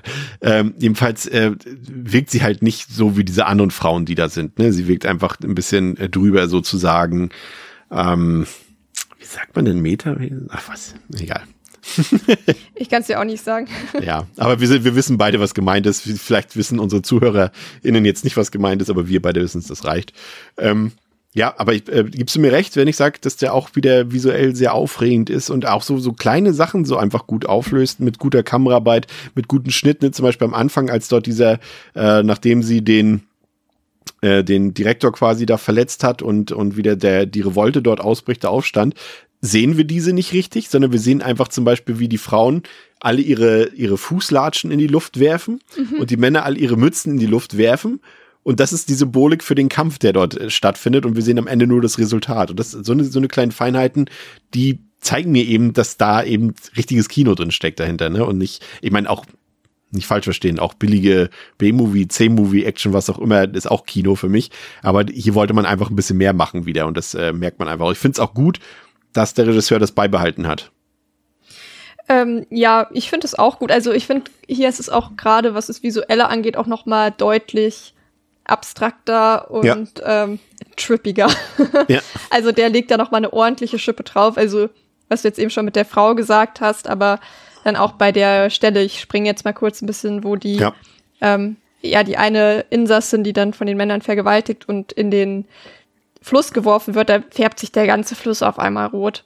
Und ja. das sind halt so so Szenen, die dann halt schon auch noch mal ähm, also sich halt auch von den anderen im ersten Teil abheben. Das ist schon auch nochmal deutlich ähm, stärker, sich wie so ein Drogentrip an manchen Ecken anfühlt, wo man gar nicht mehr so ganz weiß, was gerade eigentlich passiert. Ja, auch das irgendwie so, das Bild ist auch immer komplett in Blau gefärbt und du weißt gar nicht warum und ja, so Sachen. Genau. Und, und, und in dem Fall war es ja, die Szene, die du beschrieben hast, war es ja nicht nur das Wasser quasi. Also sie wurde ja quasi von den Männern ins, ins, in, in, ins Flussbecken sozusagen geworfen. Und dahinter ist ja ein Wasserfall und der färbt sich ja rot. Also das ist ja zum einen erstmal komplett unlogisch, aber es ist dann halt nochmal so ein ja. krasses Bild, was sich dort zeichnet, was halt die Drastik der Situation, weil eben auch die anderen Frauen das ja dann sehen, ne? Und mhm. ähm, das ist schon ja, eine sehr beeindruckende Szene, äh, wie ich finde. Aber das, was davor geschieht, ist halt auch echt so, finde ich, mit das Schlimmste in dem Film. Diese, diese Touristen, ich weiß, wir springen jetzt ein bisschen hin und her, aber wenn wir gerade schon bei der Szene sind, ähm, es ist zum einen wieder diese Darstellung, ne, die Frauen sind ja erstmal in Freiheit gerade, auch wenn sie auf der Flucht sind, aber sie sind ja per se ja erstmal draußen frei. Ähm, aber es ist egal. Es sind nicht nur diese Männer dort im Gefängnis, diese Wärter, die sie pausenlos peinigen und erniedrigen, prinzipiell steckt das Monster in jedem Mann, den sie draußen begegnen können. Ne? Und den Männern ist das auch vollkommen egal, wer das da ist. Die sind ja da auf diesem Ausflug mit dem Bus. Die behandeln ihre eigenen Frauen äh, wie Scheiße, sage ich jetzt mal. Die die Reiseleiterin dort, ja, ne? diese Busstewardess nenne ich sie jetzt mal, äh, wird begrabbelt die ganze Zeit von denen und wie sie dann eben auch eine von unseren ähm, ähm, Flüchtlingen, nenne ich sie jetzt mal, Gefängnisflüchtlingen dort äh, mehrfach vergewaltigen und dann einfach so äh, ne, einfach um die Spuren zu verwischen, werfen sie einfach die ganze Frau ins Wasser. Und das ist, das ist wirklich so für mich aus den ersten beiden Teilen halt wirklich das, das heftigste, weil auch wieder hier so diese hässlichen Fratzen der Männer zu sehen sind, wie sie da lüstern, Gefallen daran haben, Spaß daran haben, diese Frau dort äh, äh, äh zu schlagen und zu vergewaltigen. Das ist halt schon echt hart, ne? Ja, und ich, ähm, die Szenen sind mir hier auch deutlich schwerer gefallen, weil ja. sie auch nicht so mit so viel Mühe und äh, auf kunstvolle Art und Weise, wie das im ersten Teil war, eingebettet sind, sondern dann schon auch wirklich ein bisschen brachialer und eher wie man sich das aus so einem Rape and Revenge Film vorstellt. Auch gerade das, ich fand auch schon die erste, eine der ersten Szenen ja sehr schlimm, wo sie dann halt von ja, vier Männern vergewaltigt werden und alle anderen müssen halt zugucken. Mhm. Das fand ich auch schon aber das, das, die Szene konnte ich irgendwie nicht so richtig greifen, weil die Männer halt so komisch kostümiert waren. Das war ja, irgendwie und, ein bisschen und das war seltsam. halt dann eben auch so das Problem, was ich dann damit hatte, dass das fast lächerlich gewirkt hat. Und ähm, damit habe ich mich dann so ein bisschen schwer getan, weil ich dachte, so dieses Feingefühl, was sie für diese Szene im ersten Teil hatten, das geht jetzt hier verloren. Also man sieht zwar trotzdem irgendwie auch, und das hat es dann irgendwie wieder so ein bisschen, ja, ich sag mal, besser für mich gemacht, dass der Typ, der dann auf ihr ist, irgendwie eher auf äh, Kniekehlenhöhe rumhantiert. Ähm, also es ist dann halt auch eigentlich, es ist halt dann auch so inszeniert, dass man auch da eigentlich sieht, okay, das ist nichts. Also damit kann ich mich dann so ein bisschen ins Rationale wieder ja. holen. So, okay, das ist nur ein Film, ich sehe, das ist als auch nicht gut getrickst. Ähm, aber es, ich fand es halt trotzdem da auch schon sehr drastisch und eben die Szene, die du jetzt beschrieben hast, auf jeden Fall auch, die ist halt noch schlimmer, weil diese Typen auch einfach unfassbar schlimm und widerlich schon die ganze Zeit über waren, halt auch schon in diesem Reisebus und sobald die halt das erste Mal da waren, war mir aber auch klar, was passieren wird. Dass die auf irgendeine von denen treffen und das dann halt genau das passieren wird. Und das war mir ein bisschen zu viel einfach, weil mir halt, wie gesagt, das Feingefühl vom ersten Teil diesbezüglich gefehlt hat. Was ich da halt ja schon auch geschätzt habe. Und das ist auch schon ein großer Punkt, warum der mir deutlich schlechter gefällt. Was heißt deutlich, aber halt schon, der doch deutlich schlechter gefällt. Ja. Ja, also hat bei mir jetzt tatsächlich qualitativ keinen Unterschied gemacht, aber ich sehe den Punkt auf jeden Fall, den du da anbringst. Ähm, es ist auf jeden Fall so, dass irgendwie ne, alle Männer irgendwie, dass wieder kein guter Mann bei ist, werden alle Männer als hassenswert dargestellt und trotzdem hast du das, was wir auch im Vorgänger schon haben, heißt es nicht automatisch, dass jede Frau im Film auch sympathisch ist. Ne? Also auch ganz im Gegenteil. Ne, ähm, die sind auch wieder so gerade gegenüber Matsushima. Mhm aus dem von, von dir benannten Gründen schon sehr reserviert, um es mal vorsichtig auszudrücken, eher gewalttätig, ausgrenzend und ja, verhalten sich halt auch wieder untereinander äh, nicht gerade schön oder lieb, nenne ich es ja. jetzt mal so. Und dann hast du eben aber auch gleichzeitig, denn das ist halt wirklich, und das mag ich so an diesen Filmen, äh, das ist, wie gesagt, du kannst sie natürlich als reine Unterhaltung gucken, aber sie sagen halt wirklich viel aus über, über Japan, über das Gesellschaftsbild, über das Geschlechterbild und so weiter, das auch hier wieder drin steckt. Gerade das, was wir eben gesagt haben, ne? Matsushima eigentlich das, was sie dort äh, durchlitten hat, äh, jeder normale Mensch wäre wahrscheinlich schon fünfmal tot gewesen, ne? In irgendeiner Form oder vielleicht sie sogar selbst bei der, bei den Qualen das Leben genommen, wie auch immer. Aber es ist hier so, dass diese, diese Rape-Szenen als, als notwendiges Übel angesehen werden, weil dieses, das steckte so tief drin in dieser japanischen Gesellschaft, dieses Never Surrender-Ding. Du darfst niemals aufgeben, egal wie schlimm deine Qualen sind, ähm, du hast nicht aufzugeben. Das ist einfach so. Das ist ja so ein Bild, was in der, in der Gesellschaft in Japan verankert ist. Und das steckt hier auch drin bei Matsushima. Und das kann man ja auch durchaus. Das ist die Frage, ob der Film es selber kritisch sieht. Ich glaube eher nicht. Ich glaube, es ist eher hier einfach nur ein Abbild des Gesellschaftsbildes ähm, was man dann in dem Fall ja dann kritisch sehen müsste. Aber das, das mag ich, dass so eine Sachen da einfach drinstecken. Ja. Irgendwie. Und man sie auch, ohne dass sie jetzt in super verschachtelt drin sind, man kann sie auch als normaler Filmliebhaber oder Liebhaberin sieht man das sofort, was damit gemeint ist. Und das finde ich ähm, ziemlich gut. Aber wir haben schon gesagt, ne, ansonsten ist es eine echte Tour de Force. Es ist wirklich für mich der fieseste und härteste Film der Reihe. Da sind auch, sag ich mal, ähm, hier sind auch die, finde ich, die grafischen Bilder dann doch wieder etwas härter. Ne? Ich muss daran erinnern an diese, auch wenn wir das quasi nur als Standbild bekommen. Ähm, du erinnerst dich wahrscheinlich daran, als sie, als wir das Resultat sehen von dem Wärter, den sie dort umgebracht haben, den sie einfach kastriert haben mit einem Baumstamm. Mhm. Und dieses Bild, das hat sich auch so richtig bei mir eingebrannt, weil ich damit überhaupt nicht gerechnet habe, dass es so in dieser Drastik gezeigt wird. Und das war übrigens dann auch ein ganz guter Special Effekt, muss ich sagen. Ja, das stimmt, das stimmt. Ja. Das ist schon knüppelhart, finde ich, ne? Ja, und was auch knüppelhart ist, dass die Hunde essen. Das hätte ja, ich jetzt nicht Feuer, gebraucht. dass man den Hund jaulen hört. Ja. Warum haben sie diesen noch auf der Soundebene? Oh. Das hätte doch gereicht. Und das denke ich mir so, zeigt den Hund, zeigt, dass sie den Hund hinterherjagen und zeigt später, wie sie ihn essen. Dann, dann sehe ich diesen Punkt, ähm, ja, was sollen die sonst machen, ne? Ja. Also sie können genau. ja nicht in den Supermarkt gehen, was auch immer. Und Michael Myers ist auch Hunde, so fertig. Ja. Aber dass sie ihn dann halt noch wieder knüppeln müssen und wir das Jaulen hören, da denken wir so, oh Leute, lass das raus. Mhm. Wozu? Aber vielleicht sind wir auch einfach zu hundelieb, ich weiß es nicht. Aber das, das war für mich wieder die schmerzhafteste Szene des Films. Ja, ich fand es auch, dass ich, also es war für mich nicht die schmerzhafteste, schmerzhafteste Szene, aber ich habe auch so, dass ich so war, so, ach nö, nicht schon wieder. Vor allem, weil sie jetzt halt, ja, die halt auch essen. Also, und wie du sagst, wenn es jetzt nur aus so einem äh, Gesichtspunkt wäre, dass man sagt, okay, die müssen halt irgendwas essen, und ähm, ja, können sich ja irgendwie nicht von Gras ernähren. Aber es war schon trotzdem gemein, war schon auch unbequem inszeniert. Der Film ist ein bisschen musikalischer als der erste, ne? Ist dir das aufgefallen? Da sind ein paar mehr Musikstücke drin und es gibt ja sogar eine, haben wir vorhin schon gesagt, äh, eine Szene, in der quasi in einem Song alle der flüchtigen Frauen dort äh, nochmal einzeln vorgestellt werden mit ihrem mhm. Schicksal und so weiter. Das sind alle, ich fand die Songs eigentlich alle ganz gut. Das ist wohl irgendwie auch eine klassische Folklore, so ein bekanntes Lied was da drin steckt, ähm, das finde ich eigentlich war, war so auflockernd. Ja. Und ich will jetzt nicht sagen, dass es jetzt irgendwie ein Exploitation Musical ist, aber es war jetzt auch nicht so weit davon entfernt, ne? Ja, also das war halt auch irgendwie so eine Szene, wo dann wirklich in diesem Song alle vorgestellt werden, wo man sich fragt, äh, habe ich jetzt irgendwie irgendwie aus Versehen umgeschaltet oder wo befinde ich mich gerade? Und davon hat der Film halt mehrere Szenen irgendwie, aber ja. das hat mir gut gefallen tatsächlich, weil ich dachte, das ist irgendwie eine schöne Art und Weise, irgendwie diese Frauen ähm, vorzustellen. Und irgendwie hat es auch was Liebes an sich. Ich weiß es nicht. Ohne dass man irgendwie jetzt sieht, wie sie was super Schlimmes machen und dann ja. in Kombo damit, ja, und die ist übrigens so ein harter Hund, die hat dieses und jenes gemacht. Ähm, sondern einfach irgendwie so, ja, und hier ist so ein kleines Lied und dann erzählen wir, was die gemacht haben und irgendwie fand ich es ganz schön. Um dann irgendwie fünf Minuten später zu zeigen, wie sie immer noch am Lagerfeuer sitzen und im Hintergrund treiben es zwei Frauen wieder miteinander. Das ist wieder, das ist denn, das ja. ist dann wieder das, wo du denkst so, okay, wir sind immer noch in dieser Art Film, die ja. der Film eben auch sein will. Ne? Das ist so richtig mhm. so, ja, sie erzählen da gemütlich und im Hintergrund siehst du einfach, wie sich da zwei Frauen vergnügen, so beiläufig. Ja nett. Kann man so machen, ja.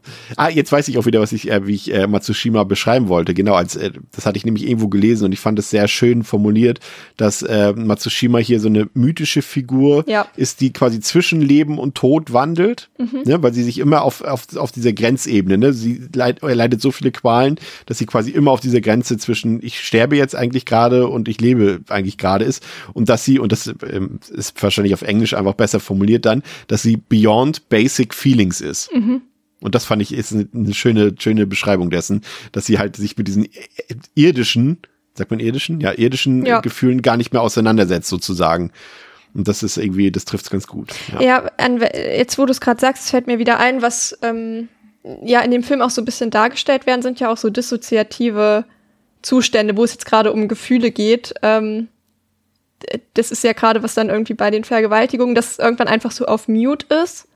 Mhm. Und äh, ich habe das so halt so verstanden, als so ein Sinnbild eben dafür, dass sie in so einem dissoziativen Zustand, wo sie praktisch einfach nicht mehr da ist. Also wo der Körper zwar da ist, aber die Seele ist halt Exakt. nicht mehr da. Und das war wieder was, was mir dann wiederum, so schwer ich die Szene fand, dann am Ende so ganz gut gefallen hat, weil es, glaube ich, eine sehr realistische Darstellung ist. Gleichzeitig glaube ich, viele Leute raffen nicht, was es bedeuten soll. Also es vielleicht ist wieder, es ist auch wieder für den Film viel zu smart eigentlich, dass ja, das vorkommt. Ja. Ich dachte auch so, krass, das, und, und wenn du dann halt merkst, ich glaube, es kommt insgesamt drei oder vier Mal im Film vor und dann fragst mhm. du dich schon, okay, was will der Film uns damit sagen? Und dann kommt man eben genau auf den Punkt, auf den du da gerade äh, sagst, dass es halt wirklich eine Form der auditiven Erzählweise ist, ja. mit dem, was dort dargestellt wird. Und dann ist es, muss man schon wieder sagen, das, ist, ist dann wieder hervorragend. Ja, ja, ja. Aber dann halt auch gleichzeitig denke ich mir so, ja, vielleicht braucht die ähm, das Publikum von diesem Film gerade in dieser Zeit auch den Holzhammer. Also ich ich habe es halt irgendwie, glaube ich, relativ schnell ähm, verstanden, was es darstellen soll, wenn ich das jetzt nicht überinterpretiere. Aber das war dann schon was, wo ich dachte, doch, das passt irgendwie gut, auch dass wir ja gar, gar keinen Zugang zu ihren Gefühlen in solchen Momenten haben, weil sie den halt einfach auch nicht hat.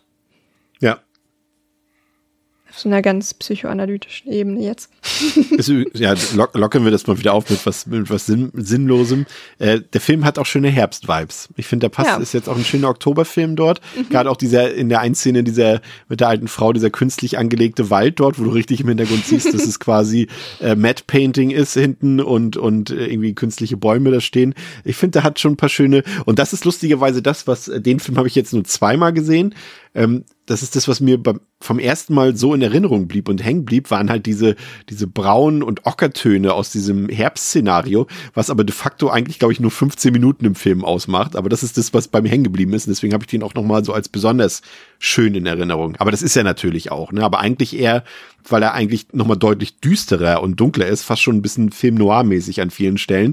Ähm, aber der macht da auch echt wieder auf dieser visuellen Ebene viel her. Ähm, eine Szene, die ich noch ähm, vielleicht abschließend äh, mit dir besprechen möchte, bevor wir vielleicht nochmal auf den Racheakt am Ende eingehen, ähm, ist die ähm, Rache an den Touristen. Mhm. Ähm, sie kapern ja dann den Bus, unsere, ich nenne sie jetzt mal in Anführungszeichen, Heldinnen. Und dann hast du ja genau das, was auch im Gefängnis im ersten Teil schon passiert ist. Da kennen die dann halt auch nix, ne? Und das fand ich wieder beeindruckend.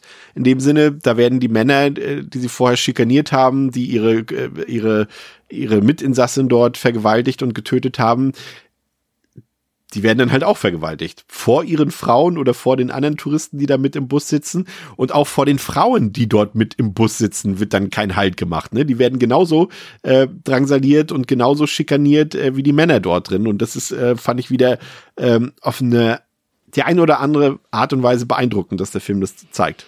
Ja, ich hatte tatsächlich ein großes Problem damit, dass sie diese Frauen im Bus dann auch ähm, ja zum Aus ziehen gezwungen haben. Ähm ja, sie nehmen sie nicht, sie nehmen sie nicht wahr als ebenbürtige Frauen. Das sind für sie quasi, da wird nochmal eine Abstufung, glaube ich, also ist jetzt meine Interpretation, nochmal eine Abstufung gemacht zwischen, ähm, also wir haben ja schon gesagt, dieses Pick-Me-Girl-Ding-Verhalten, ähm, das ist es hier nicht. Hier ist es eher so dieses, ey, was seid ihr für Frauen, dass ihr das mit euch machen lasst? Hm hier draußen oder dass ihr das unterstützt oder dass ihr nichts dagegen tut. Ihr seid auch nicht besser als eure Männer und deswegen werdet ihr auch bestraft. So hab ich's, also jetzt ohne Wertung. Also ich sehe es genauso wie du. Ich fand es auch unangenehm ähm, in dem Sinne, aber ich fand es ähm, von dem, was der Film vielleicht aussagen will, fand ich spannend.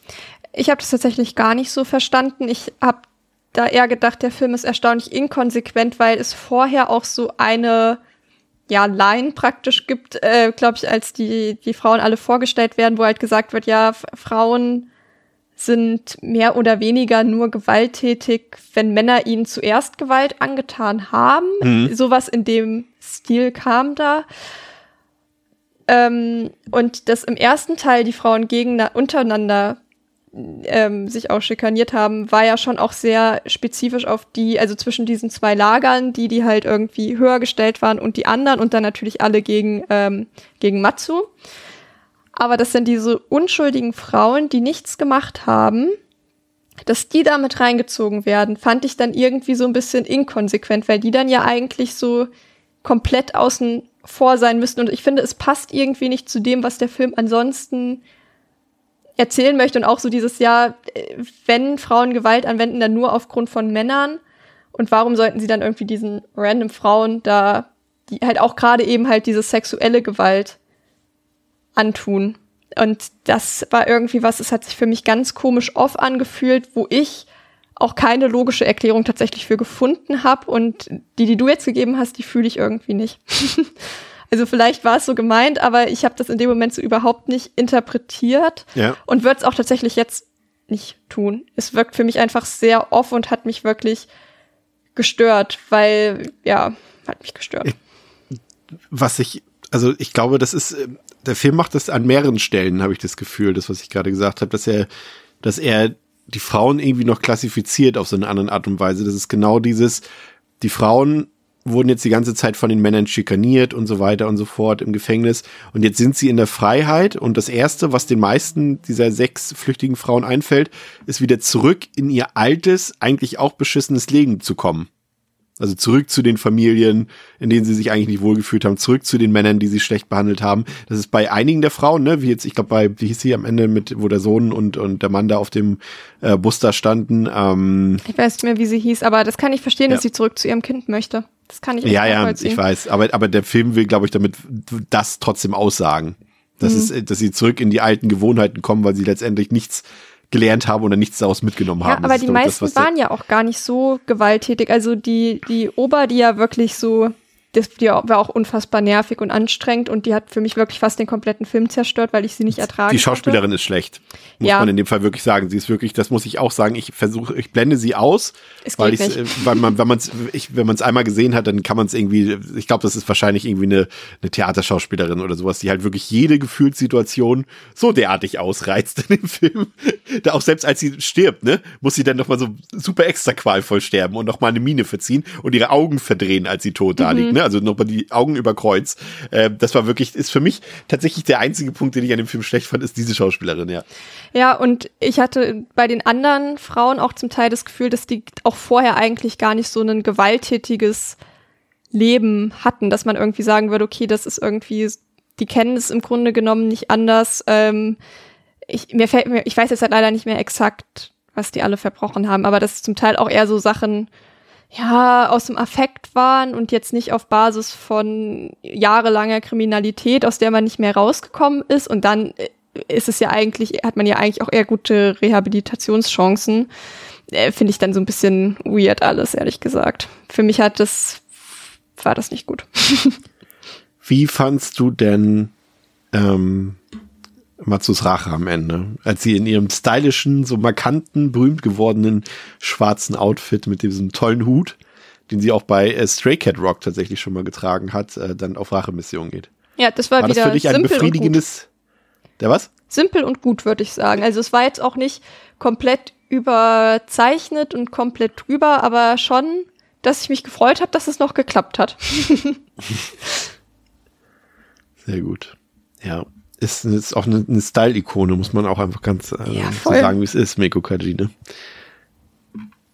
Egal, ob sie da dieses, dieses 70s-Outfit trägt oder irgendwie diese, diese Trachten dort, äh, diese klassischen ähm, japanisch-historischen, da irgendwie wie in Lady Snowblood oder Blind Woman's Curse oder sowas, die sieht halt immer fantastisch aus. man Selbst in sagen. diesem Stoffponcho, der drüber geworfen ist, einmal diesem grauen Sack, sieht die fantastisch Se- aus. Selbst in, in ich habe sogar das Gefühl, dass die Gefängniskleidung, die weiß-blau gestreiften Anzüge extra auf sie ausgeschnitten waren, sozusagen, ja, ähm, die sieht wurden. auch schon echt gut aus. Also Ja. die sieht einfach, ist einfach echt sehr, sehr schön. Ja, kann man nichts gegen sagen. Ja, äh, ich bin tatsächlich ähm, der Meinung, dass der Film genauso gut ist wie der erste. Ähm, bin da, würde da fast keinen Abstrich machen. Wie gesagt, ich bin auf jeden Fall bei dem Punkt, dass die Schauspielerin von ähm, o Ober. Ober ne? Ja, die ist wirklich grauenvoll, muss man wirklich sagen. Also da kann ich auch nichts gegen sagen. Aber ansonsten hat mir eigentlich alles wieder gefallen. Audiovisuell fand ich den wieder überragend. Meiko Kaji ist super. Da hat wieder genau die richtige Mischung aus Unterhaltsamkeit und äh, Drastik und man fiebert mit mit der Hauptfigur. Ähm, das hat für mich wieder komplett äh, funktioniert. Ähm, der Regisseur, also Chunja Ito, der hat wieder viel zu viel eigentlich in diese Art Film reingeworfen, was eigentlich alles gar nicht nötig gewesen wäre, aber genau das macht den Film eben so spannend und ja, wie gesagt, es ist halt, wie gesagt, ein ganz großer Teil wird eben durch die Magie hinter der Meiko Kaji aus dem Film herausgebracht. Da, das kann man eigentlich auch gar nicht in Worte fassen, muss man halt gesehen haben und äh, sie reißt dann nochmal wieder was raus, aber auch das, ich finde einfach, der, diese Filme in ihrer in ihrem künstlerischen Wert machen einfach noch mal holen noch mal mehr raus, als es ähnliche Filme tun, die wir vielleicht einfach nur zur reinen Unterhaltung gucken. Aber man kann ihn trotzdem auch zur reinen Unterhaltung nur gucken und der funktioniert genauso, als ähm, so wie wir es jetzt machen, noch mit zig Interpretationen da drin. Also wie gesagt, ich kann da gar nicht groß was Negatives zu sagen. Ich ist für mich auch ein viereinhalb Sterne Film. Aber für dich nicht. Theresa. Nee, für mich nicht. Also er hat trotzdem schon auch immer noch zum Teil die Stärken, die halt der erste Teil hat. Deswegen zähle ich jetzt mal eher auf, was mich gestört hat. Und zwar war er mir, ich glaube, das kann ich grob so zusammenfassen, er war mir einfach zu gewalttätig und zu drüber. Ich glaube, das ist halt deswegen auch wirklich eine sehr subjektive Einschätzung, ähm, wo ich da die Linie ziehe. Ich glaube, für viele Leute, die da auf äh, gerade sexuelle Gewalt auf dieses Thema sehr sensibel reagieren, da wäre schon beim ersten das maßvoll gewesen. Ist deswegen sehr schwer zu beschreiben, was für mich irgendwie, wo für mich der Unterschied ist. Aber ich hatte, ähm, ja, war schon auch sehr angespannt beim Film gucken und schon auch so, dass ich es zum Teil dann auch nicht mehr als Unterhaltung gut wahrnehmen konnte.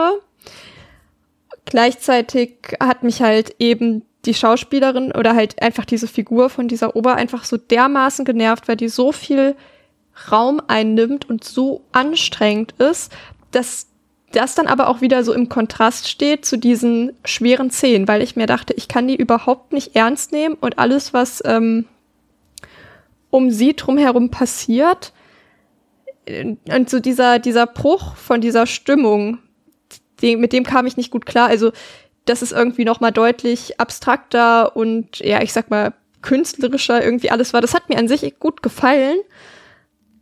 Aber gleichzeitig hat der Kontrast gerade, glaube ich, durch diese eine Figur, die hat echt ganz, ganz viel kaputt gemacht. Und dann eben, ja, fehlt mir halt einfach so ein bisschen das Feingefühl vom ersten Teil für diese expliziten Szenen. Die war mir dann doch einfach zu, zu hart. Ja, kann man, glaube ich, einfach so, Ja. so sagen. Und entsprechend hatte ich nicht so viel, hat er mich, hat er mich nicht auch so, nicht so beschäftigt. Ich war halt viel genervt. Entweder war ich gestresst oder ich war halt genervt. Deswegen, ich hatte da nicht so irgendwie, dass ich so seltener dieses Gefühl von, ja, ich bewundere, was da gerade passiert oder ich bin erstaunt darüber, was da gerade passiert und eher so positive Gefühle, sondern sehr viel Negatives einfach.